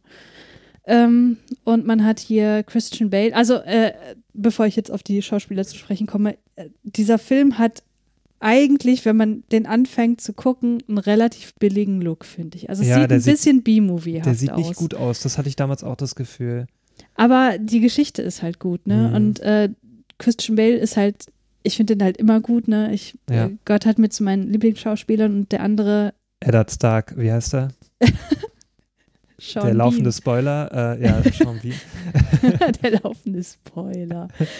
äh, ja, aber der dunkelhäutige, Ta ah, den Namen habe ich vergessen. Dunkelhäutige. Taye Dix heißt der so? Oh Gott, oh Gott, ich reite mich total rein. Auf jeden Fall, das Ich ist halt so nicht, sein, sein ähm, Kollege Mhm. dort mit, also er ist halt einer dieser Polizisten und er hat halt Hm. einen dunkelhäutigen Kollegen und äh, zusammen, ja, gehen die halt ihrer Arbeit nach und dann trifft er halt auf eine Widerständlerin, die ihn zum Nachdenken anregt, wie man Mhm. sich denken kann. Und wo er dann auch seine eigenen Werte hinterfragen, zu hinterfragen lernt und dann Und eben dann auch selber die ins Visier gerät, ne? Der Regierung. und dann eben auch selber die Medikamente weglässt, um Mhm. Gefühle zuzulassen. Ja, und es ist aber auch ein sehr blutiger Film, also sehr viel Martial Art Action auch, Hm. viel Kampf, viele Kampfszenen, viel Action generell. Ich ja, hast du den noch- eigentlich schon mal gesehen? Ja, ich habe den einmal geschaut. Das ist auch schon Jahre her. Ich glaube schon fast zehn Jahre. Hm. Oder ein bisschen. Ach, ich weiß nicht mehr genau. Ähm, ich habe den mit einem Freund geschaut und ich fand den damals recht gut, so von der Geschichte. Klar, Mhm. vom Look dachte ich mir auch so, boah, das sieht ja nicht gerade gut aus. Also das, auch das ganze drumherum, also die Ausstattung, das ganze ähm, Szenenbild, äh, Das ist nicht die Stärke des das Films. ist wirklich nicht die Stärke. Also ganz anders als zum Beispiel 2001 oder so oder Blade Runner. Also kein Film, wo man, den man sich anschaut wegen der Optik, Mhm. ähm, sondern eher wegen der Geschichte.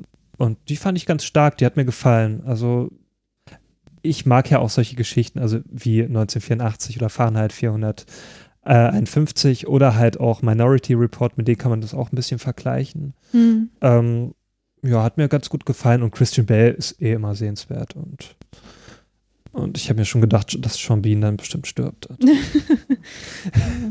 Ja, ähm, es ist halt ein interessantes Gedankenexperiment, ne? In was für einer Welt würden wir leben, wenn wir Mhm. keine Gefühle mehr hätten? Ja.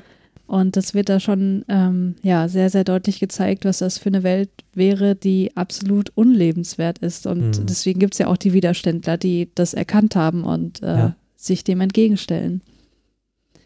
Ja, ist vielleicht ein Film, der jetzt nicht so unfassbar tief geht. Ähm, ich glaube, das, was behandelt wird im Film an philosophischen Themen, äh, ist das, was wir jetzt auch schon genannt haben. Also man kann da nicht endlos drüber Mhm. philosophieren, wie jetzt über 2001 oder Blade Runner.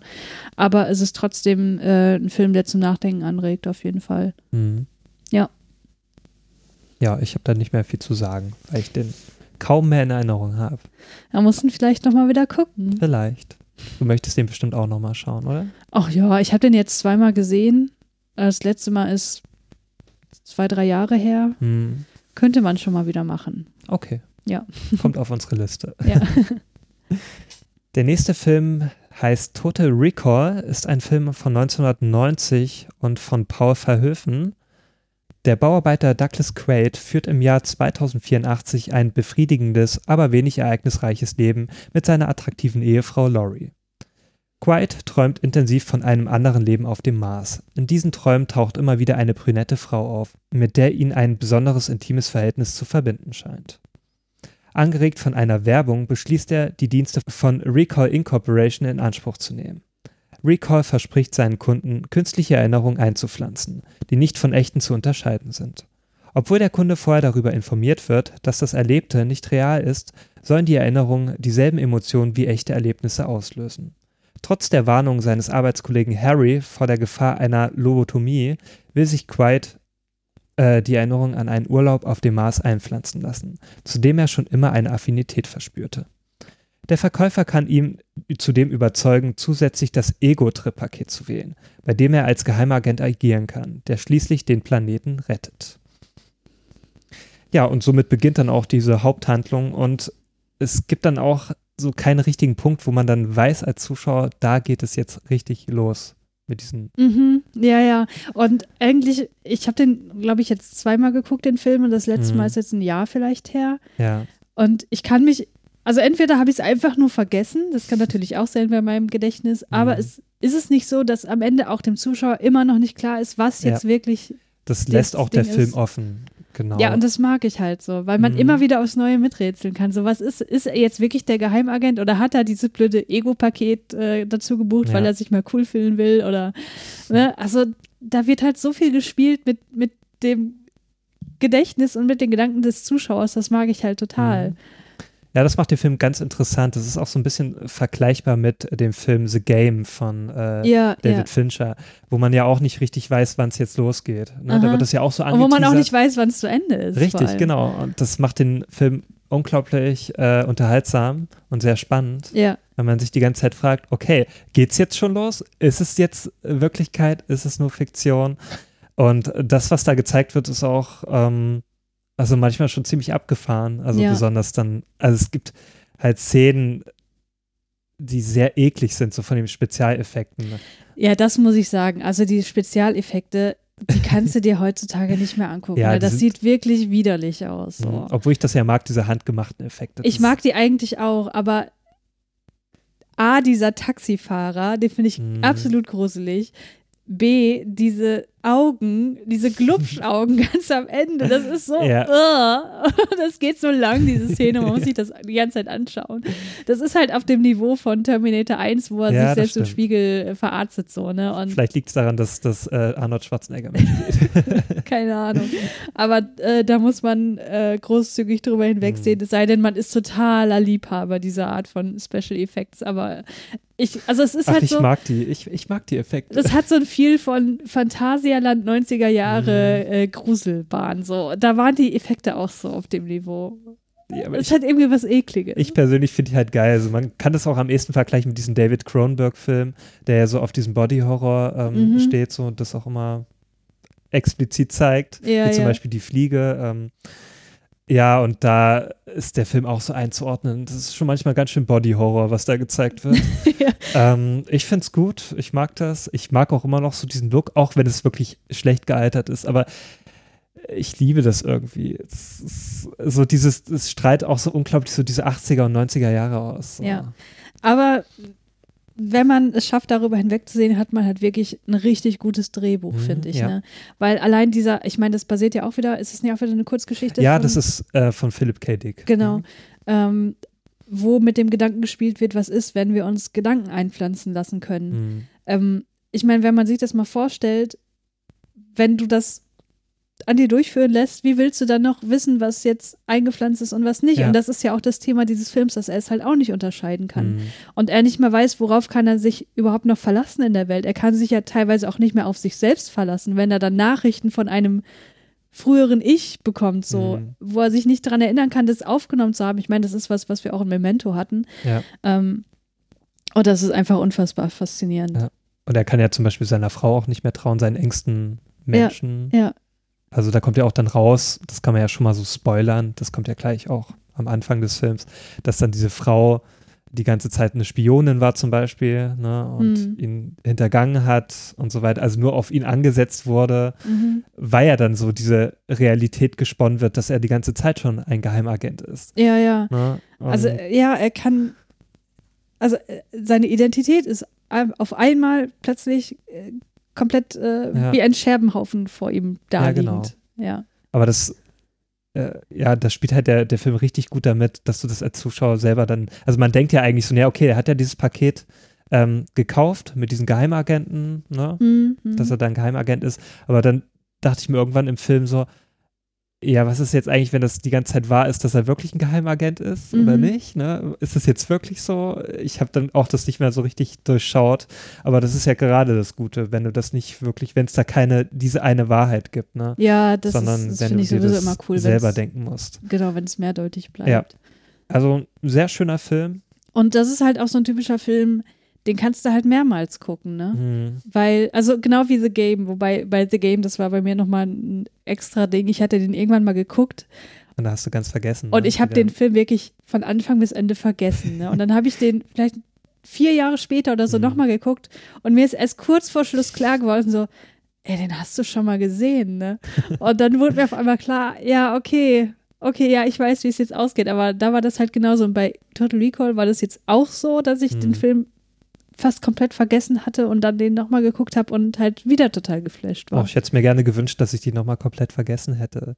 Weil beim ersten Mal schauen war die halt richtig cool, so, weil du überhaupt keinen Plan hattest. Beim zweiten Mal schauen ist natürlich dann auch äh, umso unterhaltsamer, also umso interessanter, dann nochmal auf diese Zeichen zu achten, Mhm, ne, wann mhm. es losgeht Ja, und ja. was so Hinweise sein könnten, was schon mal so drauf hindeutet. ja, Ähm, bei The Game zum Beispiel auch, da habe ich dann beim zweiten Mal schon auch ganz genau hingeschaut, wann es richtig losgeht Aha. dann. Und ja, aber bei The Game war ich auch komplett überrascht am Ende. ja. So, das hat ja auch so einen unglaublichen Twist zum Schluss. So. Ja, ja. Aber das, äh, ich weiß nicht, bei Fincher ist es ja oft so, du weißt halt irgendwann, was der Twist ist und dann brauchst du den Film halt auch nicht mehr angucken, weil das Mhm. nimmt halt viel von der Spannung weg. Aber ich finde, das hast du bei Total Da Recall gibt es ja nicht. keine richtige Auflösung. du weißt ja, Ja. was die Prämisse ist des Films, dass halt da diese Firma existiert, die offenbar Gedanken einpflanzen kann. Hm. Und dann wird aber so viel damit gespielt, dass du immer wieder Neues entdecken kannst so, und immer wieder neu Mhm. versuchst, diese Geschichte, diese fragmentarische Geschichte zusammenzupuzzeln Ja. und am Ende aber trotzdem wieder mit einem riesengroßen Fragezeichen da sitzt. Und das, finde ich, macht den Film zu was Besonderem. Ja. Hast du eigentlich mal diese Neuverfilmung geschaut von 2012 Nee, mit Colin ich- Farrell? Nein, habe ich nicht. Ich auch nicht, aber ich habe da auch nur Schlechtes drüber gehört. Ja, ich auch. Also ich bin schon ein bisschen neugierig so, Hm. weil das, was mich an dem alten Film stört, ist halt das Ja. Setting und Ja, das das wäre wär dann ja wahrscheinlich gegessen, schon ein genau. bisschen cooler so. Der sieht schon ein bisschen besser aus, ja. Und Colin Farrell mag ich auch als Schauspieler, Mhm. aber ja, ich glaube, irgendwann gucke ich mir den schon mal an, aber ich erwarte da jetzt nicht viel. Hm. Also ich muss halt sagen, ich habe da kein wirkliches Interesse daran, weil für mich so das Original, das soll dann irgendwie so erhalten bleiben für mich. Hm. Und da soll jetzt nicht so ein zweiter Film nach so kommen, der das so ein bisschen Ja. versaut vielleicht. Ja, ja. Ich wünsche mir ja auch, dass ich 2010 nicht geguckt hätte. Ach doch. ich habe mich so schön drüber aufgeregt. Es ist doch immer das, es ist doch geil, wenn man sich einen Film anschaut und man denkt so die ganze Zeit, finde nur ich den jetzt so scheiße Mhm. oder ist es, ist der einfach total scheiße? Und dann äh, bei 2010 war das ja auch so, dass wir uns irgendwann angeguckt haben und dachten, hör mal, der ist doch total scheiße, oder? so wie jetzt bei Contact Ja, aber diese auch. Bewertungen sind überall sehr gut bei 2010. Das Ja, ich verstehen. verstehe es auch nicht. Wie bei Keine Ahnung. Contact sind wir zuletzt. Ja. Ja, aber bei Total Recall, bei der Neuverfilmung, ist dann wirklich so, also der, der Kanon an Kritiken ist relativ ernüchternd, ist recht schlecht ausgefallen. Ja, aber dazu muss ich sagen, ich habe ja jetzt kürzlich Velvet Buzzsaw geguckt, Mhm. wo die, also hier dieser neue Netflix-Film mit Jake Gyllenhaal von Dan Gilroy. Ja, genau, Dan Gilroy. Und der ist ja unfassbar schlecht bewertet Mhm. worden. Da gibt es echt viele in meiner Letterbox-Liste, die dem ein oder äh, anderthalb Sterne gegeben Ja. haben und ich fand den gar nicht so übel. Also ich habe den dreieinhalb Sterne gegeben, weil ich natürlich eine Erwartungshaltung hatte nach dem Motto, ich brauche überhaupt nichts erwarten und Ja. dafür wurde ich wirklich gut unterhalten. Und vielleicht ist es bei Total Recall, dem Remake, ja auch so. Ja, wir können den ja mal versuchen anzuschauen. Ja, man sollte sich halt auch nicht immer so sehr von den Kritiken Mhm. beeinflussen lassen. Ne? Man sollte sich doch immer ein eigenes Bild machen. Ja. Okay. Wir das mal. Ja, der nächste Film ist Vanilla Sky aus dem Jahr 2001 vom Regisseur Cameron Crowe. Der narzisstische David Ames genießt sein beneidenswertes Leben. Ihm gehört ein millionenschweres Verlagsimperium. Er ist beliebt und schläft mit dem blonden, attraktiven Model Julie Gianni. Doch trotz allem fühlt er sich innerlich leer. Erst als er die bezaubernde Sophia auf einer Party kennenlernt, scheint sein Glück vollkommen zu sein und er verliebt sich in sie. Seine Beziehung zu Julie ist dabei ein Problem und als sie ihm ihre Liebe während einer Autofahrt offenbart, ist es der tragische Anfang vom Ende.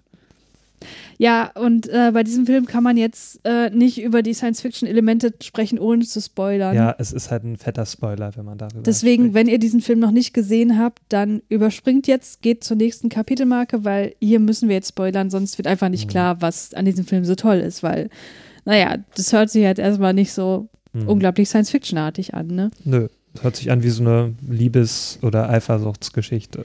So. Was sie ja auch ist, Hm. aber es hat halt diesen Überbau. Ne? Ja. Ja, ähm, Vanilla Sky gehört ja, also wir wissen, also ich weiß es und auch einige ähm, Zuhörerinnen und Zuhörer wissen das, zu deinen absoluten Lieblingsfilmen. Ja, ich habe darüber ja schon abgeschwärmt in der Lieblingsfilmfolge, aber ähm, ich meine, wenn ich über meine liebsten Science-Fiction-Filme spreche, dann muss der halt auch irgendwie auftauchen, weil der gehört da nun mal mit dazu.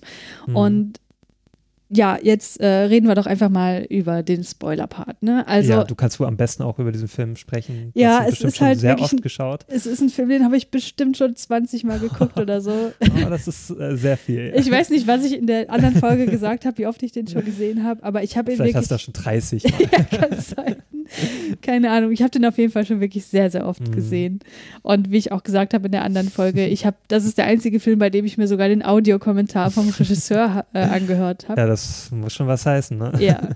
ähm, ja, also es geht halt darum, ähm, dass der David dann, wie gesagt, diesen Autounfall hat. Nach, Mhm. äh, nach diesem Autounfall, wo Julie stirbt, ist er entstellt im Gesicht. Ja. Also er hat, äh, also nicht nur im Gesicht, er hat auch Probleme an der Schulter und kann nicht mal richtig, also hat Probleme beim Laufen und so. Mhm. Und hat halt super starke Schmerzen den ganzen Tag, steht unter Schmerzmitteln, ist im Grunde kaum mehr ansprechbar, aber die größte Not, die er hat, ist halt sein entstelltes Gesicht. Und ja, weil er auch ein Narzisst ist, ne? Also, Richtig, sein Aussehen ist bestimmt sein Leben. Dadurch kriegt er die Ja. Frauen, dadurch hat er Erfolg und so weiter. Und ähm, ja, er begibt sich dann natürlich in die Behandlung von den besten Ärzten, aber die haben halt auch nur äh, ziemlich minderwertige Lösungen für ihn, nämlich dass er äh, eine Maske tragen soll, Mhm. wo ihm gesagt wird, ja, die ist dazu da, damit dein Gesicht besser rekonstruiert und äh, besser abheilt und so bla bla bla. Aber eigentlich ist, sagt er auch im Film, es ist doch einfach nur eine verschissene Maske so. Ja. Erinnert mich mal so ein bisschen an Phantom der Oper, diese Maske. Ja, ja, ja, das stimmt, ja. Weil die halt auch so einen melancholischen Gesichtsausdruck hat, Mhm, ne? Ja. Ähm, ja, und dann äh, ja, versucht er trotzdem irgendwie sich seinem Schicksal äh, zu ergeben und trägt dann auch die Maske und versucht dann auch mit Sophia wieder anzubandeln, Mhm. die ihn halt nicht gesehen hat, seitdem er den Unfall hatte.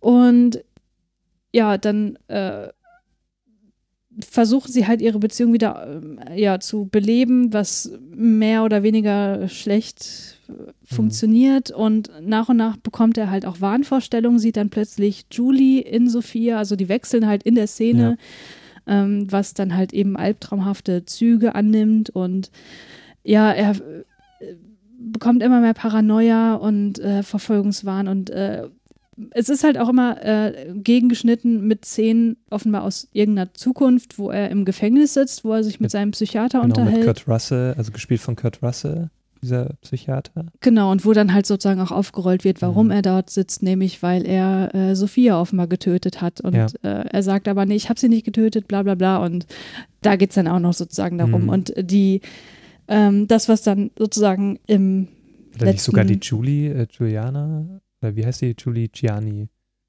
Nee, ah, die ist ja nicht die? sowieso beim so, Unfall stimmt, gestorben. bei es geht um Unfall. den Mord an Sophia. Ah ja, okay. Ähm, und ja, im letzten Drittel, Viertel wird dann sozusagen ähm, ja, enthüllt, worum es eigentlich ging. Nämlich, Mhm. ähm, er hat äh, sich an eine Firma gewandt, als es ihm ganz schlecht ging, äh, nachdem er den Unfall hatte. Die heißt, oh Gott, habe ich vergessen, wie die heißt.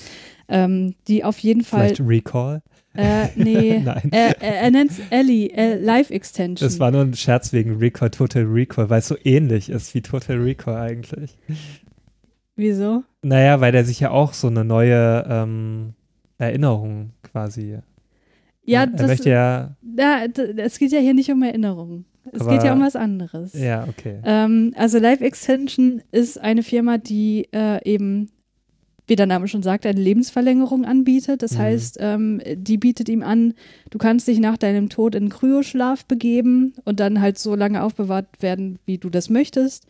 Und während du da liegst, ähm, kann, also es ist auch wie bei Total Recall, dass er sagt, du kannst dir ein Zusatzpaket dazu Mhm. buchen.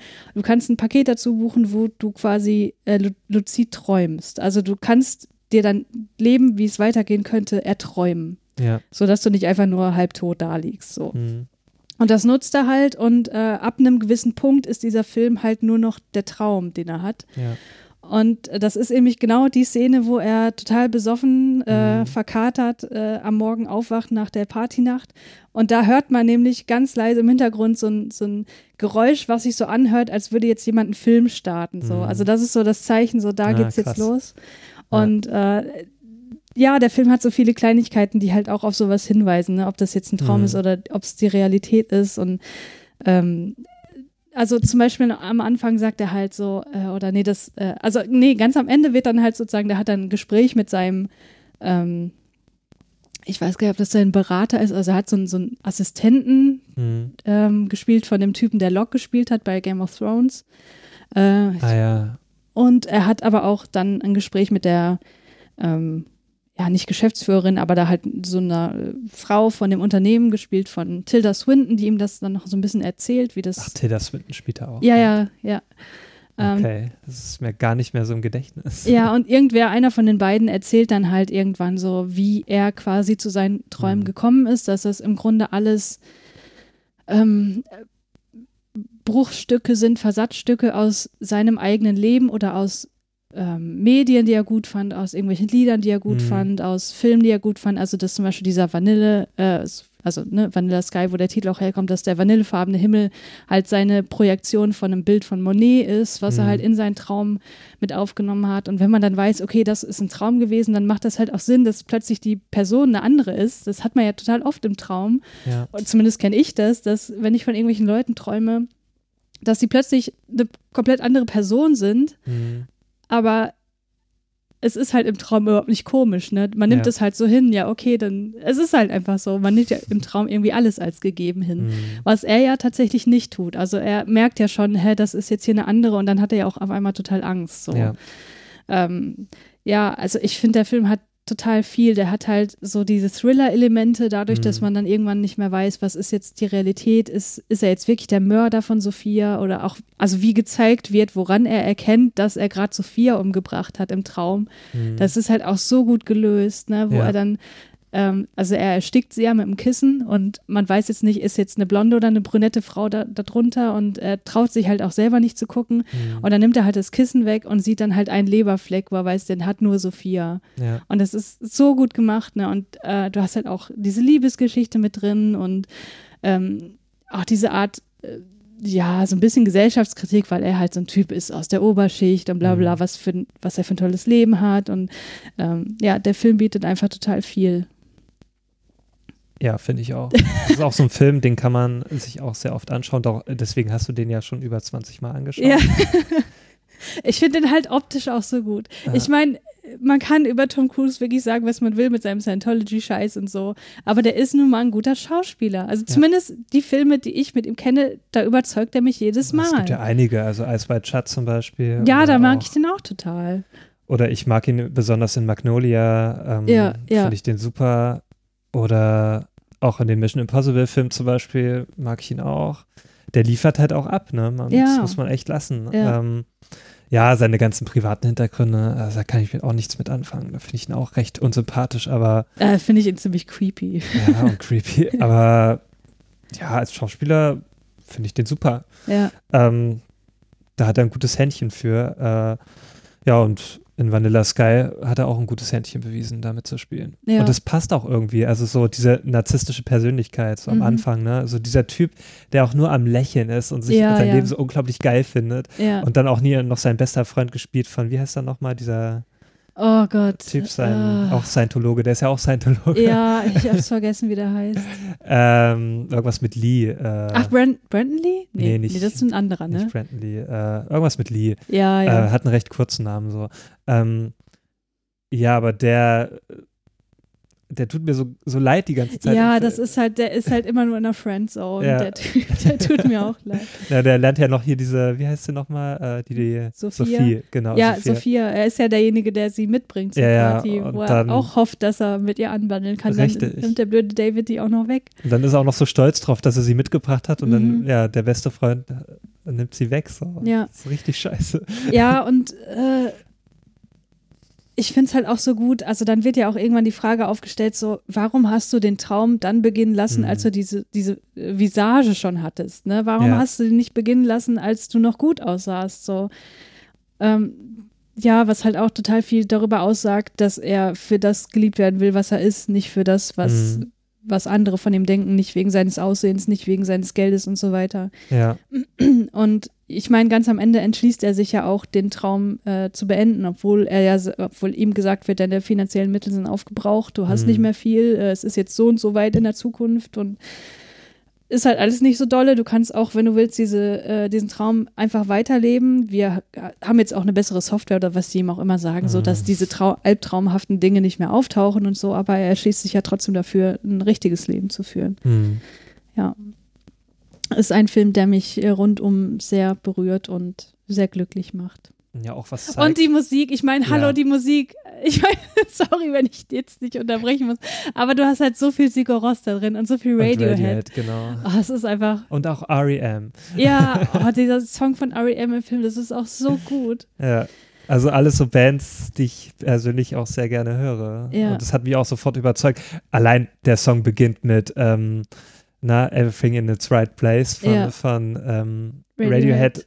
Schon allein das, da dachte ich mir, ja geil, das ist mein Film so. Ja, ja. Den mag ich jetzt schon. Und auch mit Sigur Rós, äh, ja, werden tolle Stücke halt gebracht. Mhm. Und ja, überzeugt vollkommen. Aber es ist ja auch so, äh, Cameron Crowe hat ja sehr viel mit Musik immer in seinen Filmen. Ja, Er Ja, war ja auch auch mit- früher mit- Musikjournalist. mit Popkultur allgemein, Ja. ne? auch wo, wo du dann am Ende so diese, das, die Szene mag ich auch total, wo ihm klar wird, woraus er seine Inspiration gezogen hat, Mhm. wie sich die Liebe anfühlt, wie, wie ne, ein schöner Tag aussieht, wo du dann siehst, okay, wie er mit Sophia durch die Straßen läuft, das hat er halt aus einem, von einem Bob Dylan-Cover so. Mhm. Und du hast halt so diese Parallelmontage ist das falsch. Also diese Montage, wo du halt das Cover tatsächlich siehst, Ja. was dann zu dem wird, wie er da mit ihr herumläuft. Und das ist einfach so schön. Hm. Ja. Okay. Ich liebe den einfach. Ja, ich glaube, du hast das jetzt Leute, äh, guckt euch den Film an, der ist so schön. rübergebracht für jeden, dass dieser Film einfach nur gut ist. Ja. Ja. Okay, kommen wir zum letzten Film für heute. Und das ist auch ein absoluter Klassiker, nämlich Metropolis. Ein Film von 1927 von dem sehr bekannten Regisseur Fritz Lang. In der gigantischen Stadt Metropolis leben zwei voneinander klar getrennte Gesellschaften. Eine Oberschicht lebt in absoluten Luxus, im Club der Söhne genießt die Jugend der Elite in ihren Türmen und in ewigen Gärten paradiesische Verhältnisse und lebt für Sportveranstaltungen und rauschhaftes Vergnügen. Während die Arbeiterklasse, die an riesigen Maschinen für den Gewinn der Reichen schuftet, ebenso tief unterhalb der Stadt haust wie die anderen darüber. Dazwischen aber unter der Erde befindet sich die für beide Klassen unentbehrlichen Maschinen. Ja, das ist jetzt nur eine kurze Zusammenfassung. Es geht natürlich noch um viel mehr. Es geht noch, natürlich noch so eine klassische Geschichte. Aber ähm, ja, dieser Film, wie ich bereits schon erwähnt habe, also da geht es halt um diese Oberschicht und die Unterschicht Mhm. und dieser Konflikt, der dann da entsteht. Ähm, ja, und ich habe ja schon gesagt, das Metropolis ist ein absoluter Klassiker. Das es liegt ist aber auch äh, im Grunde der Klassiker der Science-Fiction-Filme, richtig. oder? Der hat das eigentlich auch so mitbegründet im Film. Ja, und ich fand, ich habe den ja heute zum ersten Mal geschaut und äh, ich, ich war geflasht, wie modern der ist. Hm. Also ich meine, 2001 ist natürlich auch für seine, äh, für die Zeit, in die er gedreht, in der er gedreht wurde, sehr, sehr modern und, und Mhm. seiner Zeit voraus. Aber ich meine, der ist von 1927 und wie der aussieht und was Mhm. der für Themen anspricht, hallo? Ja, richtig, genau. Ja, und darum ist der immer noch sehenswert. Also den kann man sich immer noch anschauen und der gibt einen immer noch was. Ähm, klar, der hat halt auch so sehr plakative Aussagen, so. Das muss man schon sagen. Na ne? klar, ja. Auch für damalige Zeiten, da musste man halt auch dem Publikum das ein bisschen besser verständlich machen. Auch Ja, jetzt tu aber nicht so, als wäre das Publikum dumm gewesen, ne? Die Nee, kannten aber halt Filme die noch Sehgewohnheiten waren ja. Ja. auch was ganz anderes. Ja. Also die, da war es halt noch nicht so, da konntest du noch nicht so versteckte Botschaften da reinmachen, obwohl es die wo auch gibt in dem Film. Aber halt so diese Grundaussagen sind halt sehr leicht zu verstehen nicht. Mhm. ähm, und werden auch sehr deutlich dargestellt. ich meine, was ja auch mit wahrscheinlich daran liegt, dass es ein Stummfilm ist, ne? Ja, genau. Du hast halt in Stummfilm dieses Overacting, was einfach Richtig. der Art von Film geschuldet ist. Die können ja nicht Dinge mit ihrer Stimme ausdrücken. Halt, das Mhm. fehlt, fe fehlt ja komplett. Und deswegen hast du halt diese geschminkten Gesichter, wo die Augenbrauen Richtig. besonders betont sind, damit du halt genau siehst, was die jetzt gerade ausdrücken. Und die, Genau. die übertreiben natürlich auch in der Art, wie sie es spielen, so. Aber ich finde, dadurch wird der Film auch, auch total zugänglich. Mhm. Also ich denke immer so, oh, ein Stummfilm, ob ich das dann so verstehe alles und ob ich da so reinkomme. Aber eigentlich kommt man da mega easy rein, weil es einem wirklich leicht gemacht wird, zu Ja. verstehen, was da gerade vor sich geht. Genau. Es kommen halt zwar ab und zu so diese Texteinblendungen, wo dann da steht, was die jetzt gerade sagen. Hm. Ähm, das ist eigentlich gar nicht unbedingt nötig. Also meistens muss Ja. es gar nicht. Ich war schon froh, dass die kamen ab und Hm. zu, weil ich dachte, in manchen Szenen bewegen die wirklich viel ihre Münder und es Ja. kommt halt gar keine Texttafel, wo ich dachte, ja, okay, ich weiß, worum es jetzt wahrscheinlich Hm. geht, aber ich hätte trotzdem gern die Gewissheit, dass es jetzt wirklich darum Ja, geht. natürlich, genau. Aber das kannst du ja zum Beispiel bei den heutigen Filmen nicht machen. Ne? Wenn du da einfach den Ton ausmachst, du würdest das viel schlechter verfolgen können als damals bei Stummfilmen. Äh, bei Ja, ja, Stummfilmen. ja, Weil das darauf ausgelegt war, dass es leicht verständlich ist.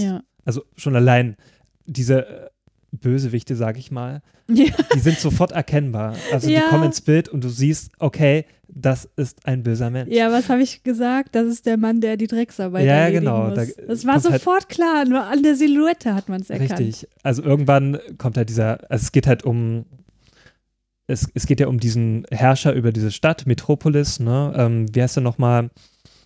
Hm, Habe ich egal. vergessen. äh, jetzt haben wir es schon wieder vergessen, genau. Aber ähm, ja, und der hat halt diesen, diesen Sohn, der im Luxus lebt, ne, und das auch nicht Mhm. anders kennt.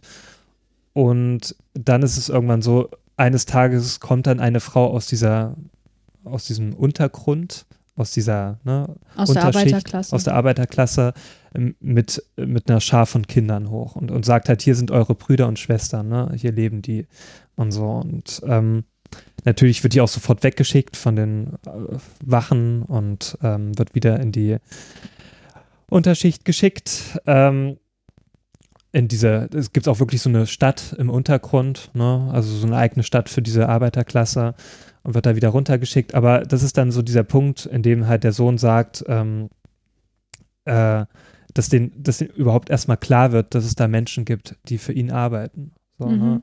Und, das er unter- verliebt sich natürlich sofort in sie. Natürlich. Und das ist ja auch so der Anlass dafür, überhaupt der Sache nachzugehen. Ja. Ähm, genau, und er fährt dann nach unten in diese ähm, Arbeiterstadt und muss dann mit Schrecken feststellen, äh, dass es diesen Leuten nicht gut geht. Ja. Und dass die eigentlich auch dafür sorgen, dass es ihnen da oben gut geht. Und dann äh, fasst er den Entschluss, dagegen etwas zu tun. Ne? Mhm. Also es ist dann eigentlich wirklich so eine Geschichte, so eine klassische ähm, Heldenreise. eine Heldenreise und halt so dieser Unterschicht, Klassenkampf. äh, dieser Klassenkampf, der klassische, ri- richtig, genau.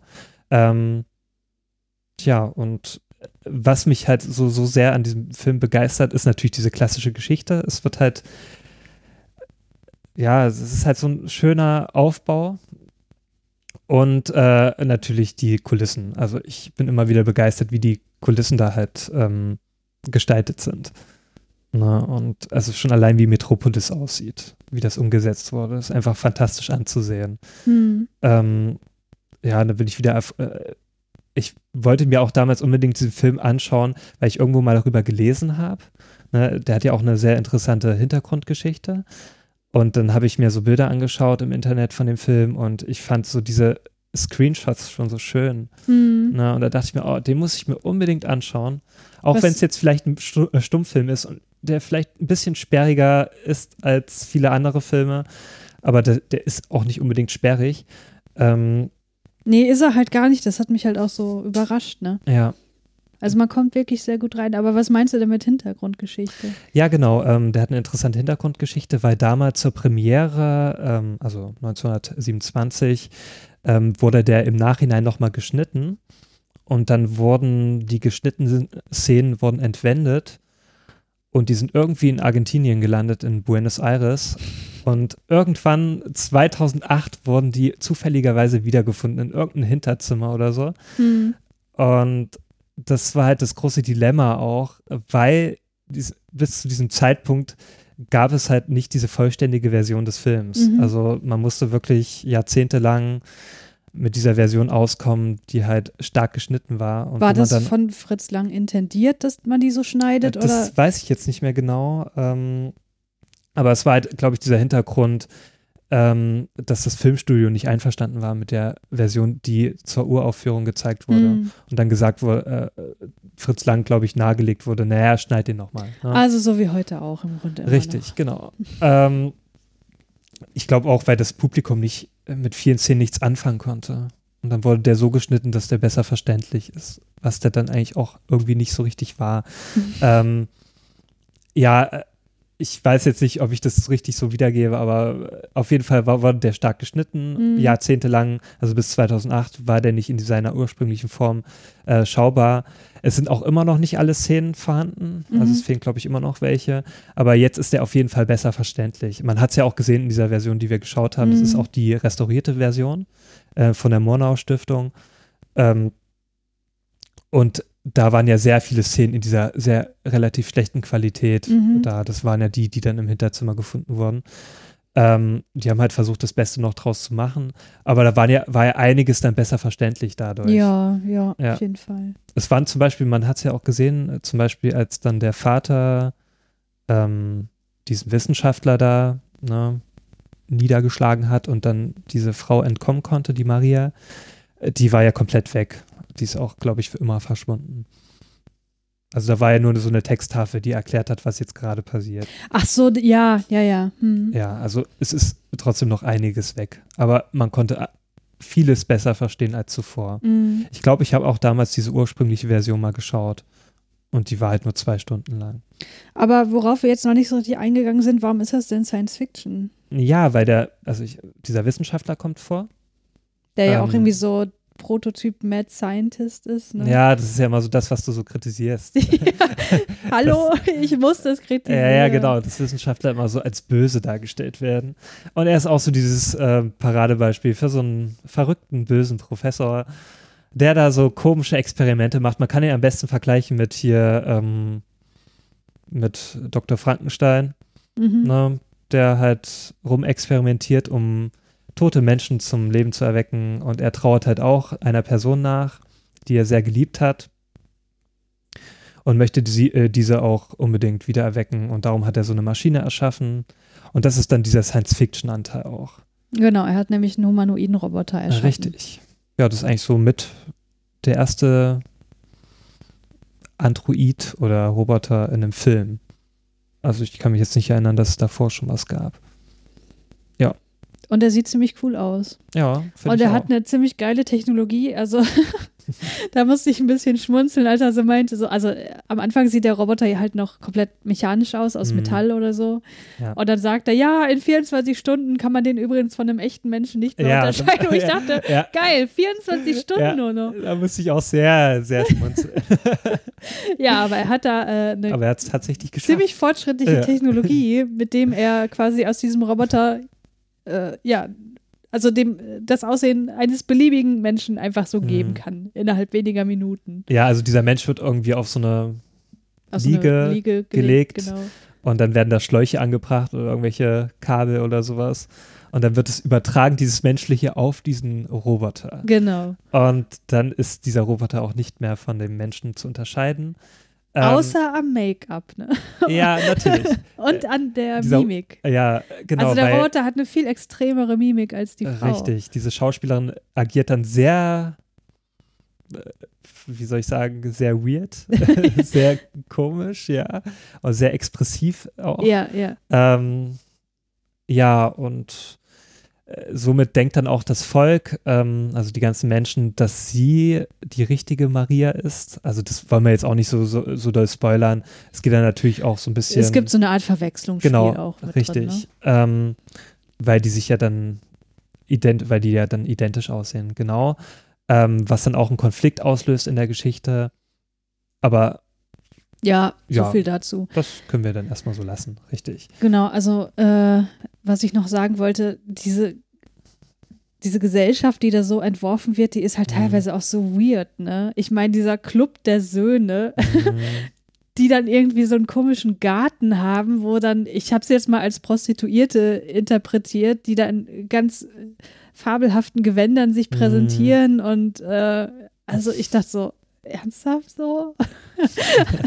also ja, es ja, ist auch halt so, eine so ein durch, bisschen die durch den- Dekadenz zeigen, so, ne? ja und durch, die und durch herrscht. äh, chauvinistisch auch, ne? Weil du siehst halt keine Frau aus der Oberschicht, die Mhm. einfach nur eine Familien, also eine Mutter ist oder einfach nur, was weiß ich, ne, eine Schwester. Es sind halt nur Bedienstete, so. Hm, ja.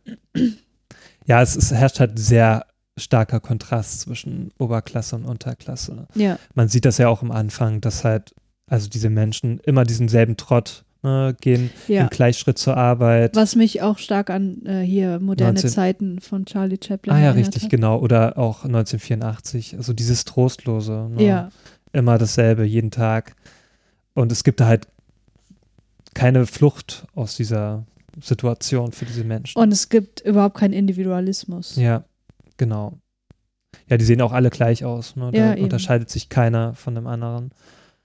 Auch das, was die für Arbeit tun, man sieht das ja dann so ausschnittweise, das sieht Die auch Menschen nicht sehr sind- schön aus. Nee, es, es sind halt Rädchen im Getriebe, Mhm, ne? richtig. Die sind halt Ausstattung dieser Maschinen. Das sind Ja. halt, die bedienen nicht die Maschinen, sondern die sind Teil der Maschinen, Mhm. kann man so sagen. Ja, die werden auch nicht als Menschen gesehen, auch von dem, ähm, ja, von den Obersten, also wie heißt der nochmal, wir haben ja nicht den Namen von denen, aber von den Regierenden wird, werden die ja auch nicht als Menschen angesehen. Mhm. Ne? Also die werden ja auch nicht so behandelt. Denen Nee. sind die halt völlig egal, ne, was da unten geschieht. Bis es dann zu diesem Aufstand kommt, durch den Sohn von dem Mhm. Typen da, ne? Ja. Der das dann zum Anstoß bringt. Ja, äh, auf jeden Fall ein sehr gut gealterter Stummfilm. Also viele sind ja immer so die sagen sich, ach nee, Stummfilm will ich nicht schauen oder Schwarz-Weiß ja auch schon, dass da viele sagen, möchte ich nicht sehen, obwohl ich das immer nicht verstehen kann. Weil auch alte Filme können immer noch unglaublich viel ausdrücken und auch ein was bringen, so, ne? Also ich, ich selbst schaue mir ja sehr gerne alte Filme an. Ja, ich auch, aber ich muss auch sagen, das ist auch eine Entwicklung, die man durchmacht, ne? Ich glaube, wenn man so ein Teenager ist und dann zum ersten Mal an so ältere Filme rangeführt wird, älter definiere ich jetzt mal der Einfachheit halber als Schwarz-Weiß-Film, ja, dann geht man mit so einem gewissen Respekt daran und dann sind diese Filme halt auch noch von der Machart so komplett anders. Die haben Mhm. anderes Pacing, die sehen anders aus, die haben eine komische Ausstattung vielleicht. Und da kann ich schon verstehen, dass man in dem Alter da eher abgeschreckt ist und so ein mentales Modell aufbaut von alten Filmen, wo man die Überzeugung hat, das ist super kompliziert, die Leute sprechen da so komisch, Ja. das ist irgendwie alles so altertümlich und ach nee, will ich nicht. Und dann fängt man irgendwann wieder an, weil man halt, keine Ahnung, weil man einfach schlauer ist und sich ein bisschen weiterbilden will und dann guckt man diese Filme und dann merkt man so, ey, die sind überhaupt nicht so kompliziert, wie ich Mhm. dachte. Und man kommt da doch voll gut rein Ja. und, und die sprechen auch total moderne Dinge an, die immer noch heutzutage eine Rolle spielen. Das ist ja auch manchmal so erschütternd, wenn man denkt so, Alter, das ist ein Film aus den 60ern und da geht schon um genau die gleichen Frauenrechte, wo es Mhm. heutzutage immer noch drum geht, so. ja, Also zum Beispiel, wo wir jetzt letztens hier ähm, in Farm geguckt haben ja, oder richtig. wo wir das Den ich Apartment sehr- geguckt Den haben. ich ja auch sehr modern fand, so von den Themen. Ja, wo es um, um Ja. äh, Diskriminierung Homosexueller geht. Ja. So. Und du denkst, hallo, der ist aus 19, was weiß ich, 63 Mhm. oder so. Und teilweise sind wir heute immer noch nicht weiter. Eigentlich traurig, wenn man das dann sich so ja, ja, anschaut. ja, ja, sowieso. Ähm, aber ich finde, man sollte, also sollte es immer so doof gesagt, ne? Aber ich finde, es lohnt sich, wirklich mal mehr alte Filme zu schauen und zu Mhm. entdecken, wie modern die eigentlich sind.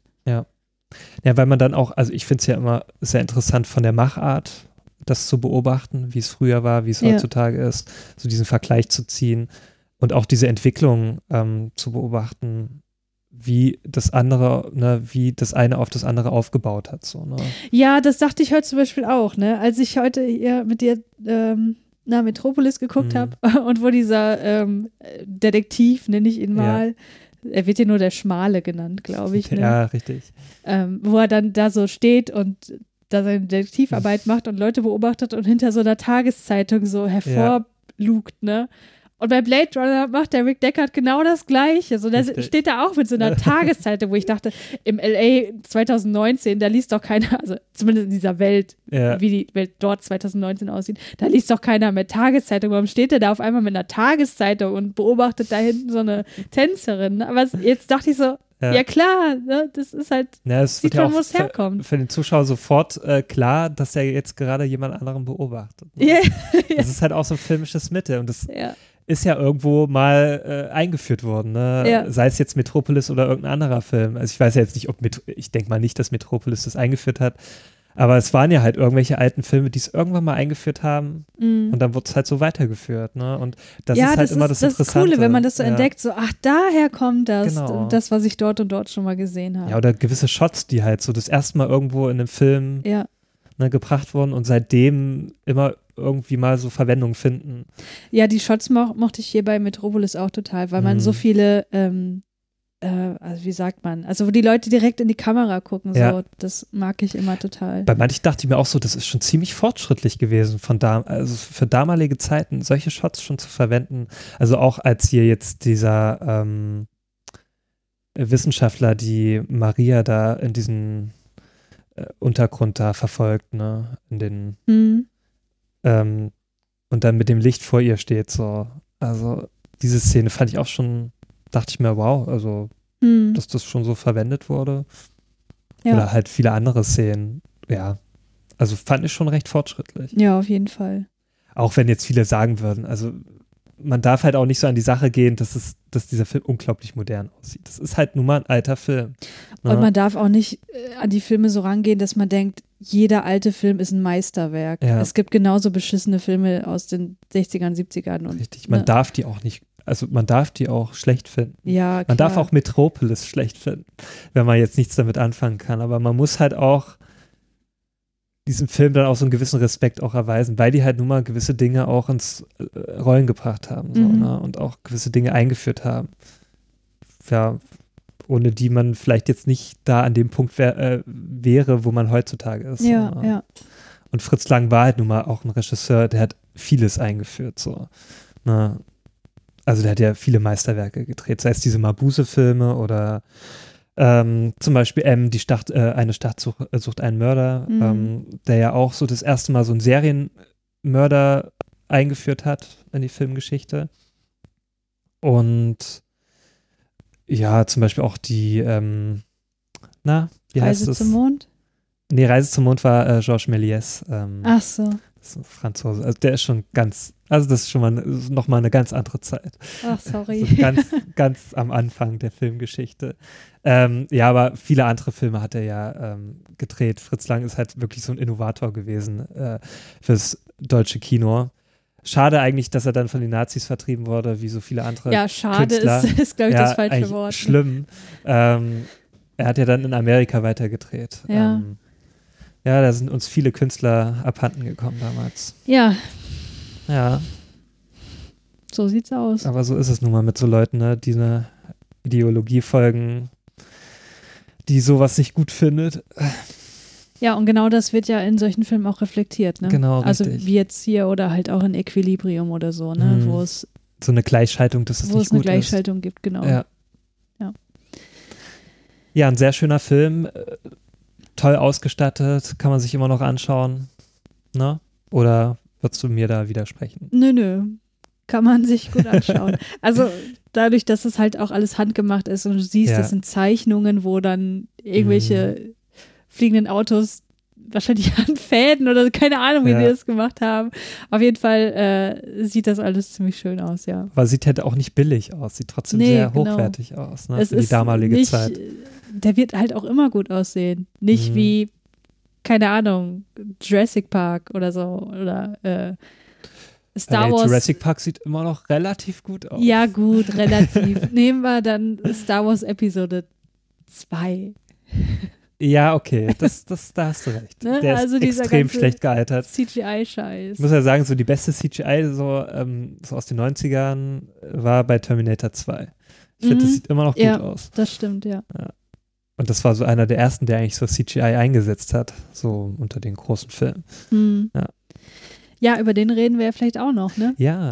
Denn vielleicht. wir haben ja noch drei weitere Folgen geplant. Erst Mhm. waren es nur zwei und äh, wir haben jetzt doch noch mal ein Genre uns rausgenommen, damit wir das jetzt nicht noch hier in diese Sendung mit reinpacken. Mhm. Und beim nächsten Mal, also wie genau die Reihenfolge ist, weiß ich noch nicht genau. Das hängt auch ein bisschen von unseren Gästen ab. Aber wir Ja. reden auf jeden Fall noch über Filme, die in der Postapokalypse spielen. Mhm. Dann über Filme, die äh, Zeitreisen oder Zeitschleifen beinhalten. Ja. Und, Und- noch Alien-Filme. Genau, Filme, die mit Aliens zu tun Oder haben. ja, mit irgendwelchen außerirdischen Lebensformen. Genau. Ja. Und falls jetzt irgendwelche, ähm, ja, irgendwelche äh, Kommentare kommen nach dem Motto, äh, ihr habt gar keine Animationsfilme, das war halt auch so eine Einschränkung, dass wir gesagt haben, Animationsfilme raus, weil sonst hätte man sowas wie Ghost in the Shell und Akira Mhm. und so auf jeden Fall auch Ja. noch mit reinnehmen müssen. Aber das machen wir dann vielleicht nochmal, wenn wir über die besten Animationsfilme oder so sprechen. Da kann man sowas dann natürlich dann Ja. auch wieder mit reinnehmen. Obwohl ich peinlicherweise zugeben muss, ich habe noch nie Ghost in the Shell und Akira ganz gesehen. Ich habe die öfter mal angefangen, aber ich habe die nie zu Ende geschaut. Tja, solltest du mal machen. Ja, das ist echt peinlich. Können wir ja auch dann mal machen. Dann, wenn endlich auf Netflix Neon Genesis Evangelion kommt, da können wir mal so eine Anime, äh, ja, Anime-Monat oder so machen, weil das musst du auch unbedingt gucken. Das ist natürlich auch Sci-Fi-mäßig Mhm, sehr interessant, ne? Ja. Wobei ich äh, mich frage, ob es immer noch so dieselbe Wirkung hat auf mich wie damals, als ich das zum ersten Mal geschaut habe. Ja, das wird sich herausstellen. Ja, Vielleicht sagst du danach, nee, komm, Jules, jetzt lass mal das lieber. ich glaube nicht. Ich glaube, manches wird mir ein bisschen lächerlicher erscheinen Mhm, als ja. damals, weil die- der halt, also die Serie spielt halt extrem mit religiöser, christlicher äh, Symbolik. Ja. Und ich glaube, dass da würde ich heutzutage schon manchmal denken, so, ja, komm, das ist jetzt aber hier ein bisschen weit hergeholt, so, ne? ich aber, hoffe mal, es ist nicht so schlimm wie in dem Film Contact. Oh, ah, fang damit nicht wieder an. Das ist echt so eine Enttäuschung gewesen, dieser Film. Ja, das war wirklich, ja, aber äh, hör mal auf, darüber zu reden. Ja, ähm, wäre dann soweit alles gesagt, Christiane, oder möchtest du noch irgendwas loswerden?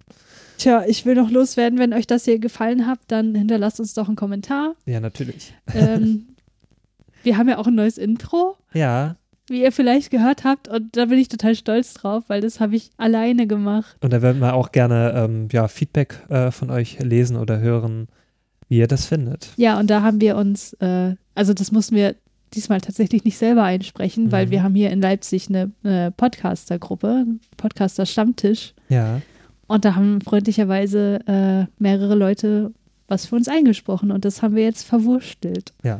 Nochmal danke ne, Ja, vielen Dank. an die Leute.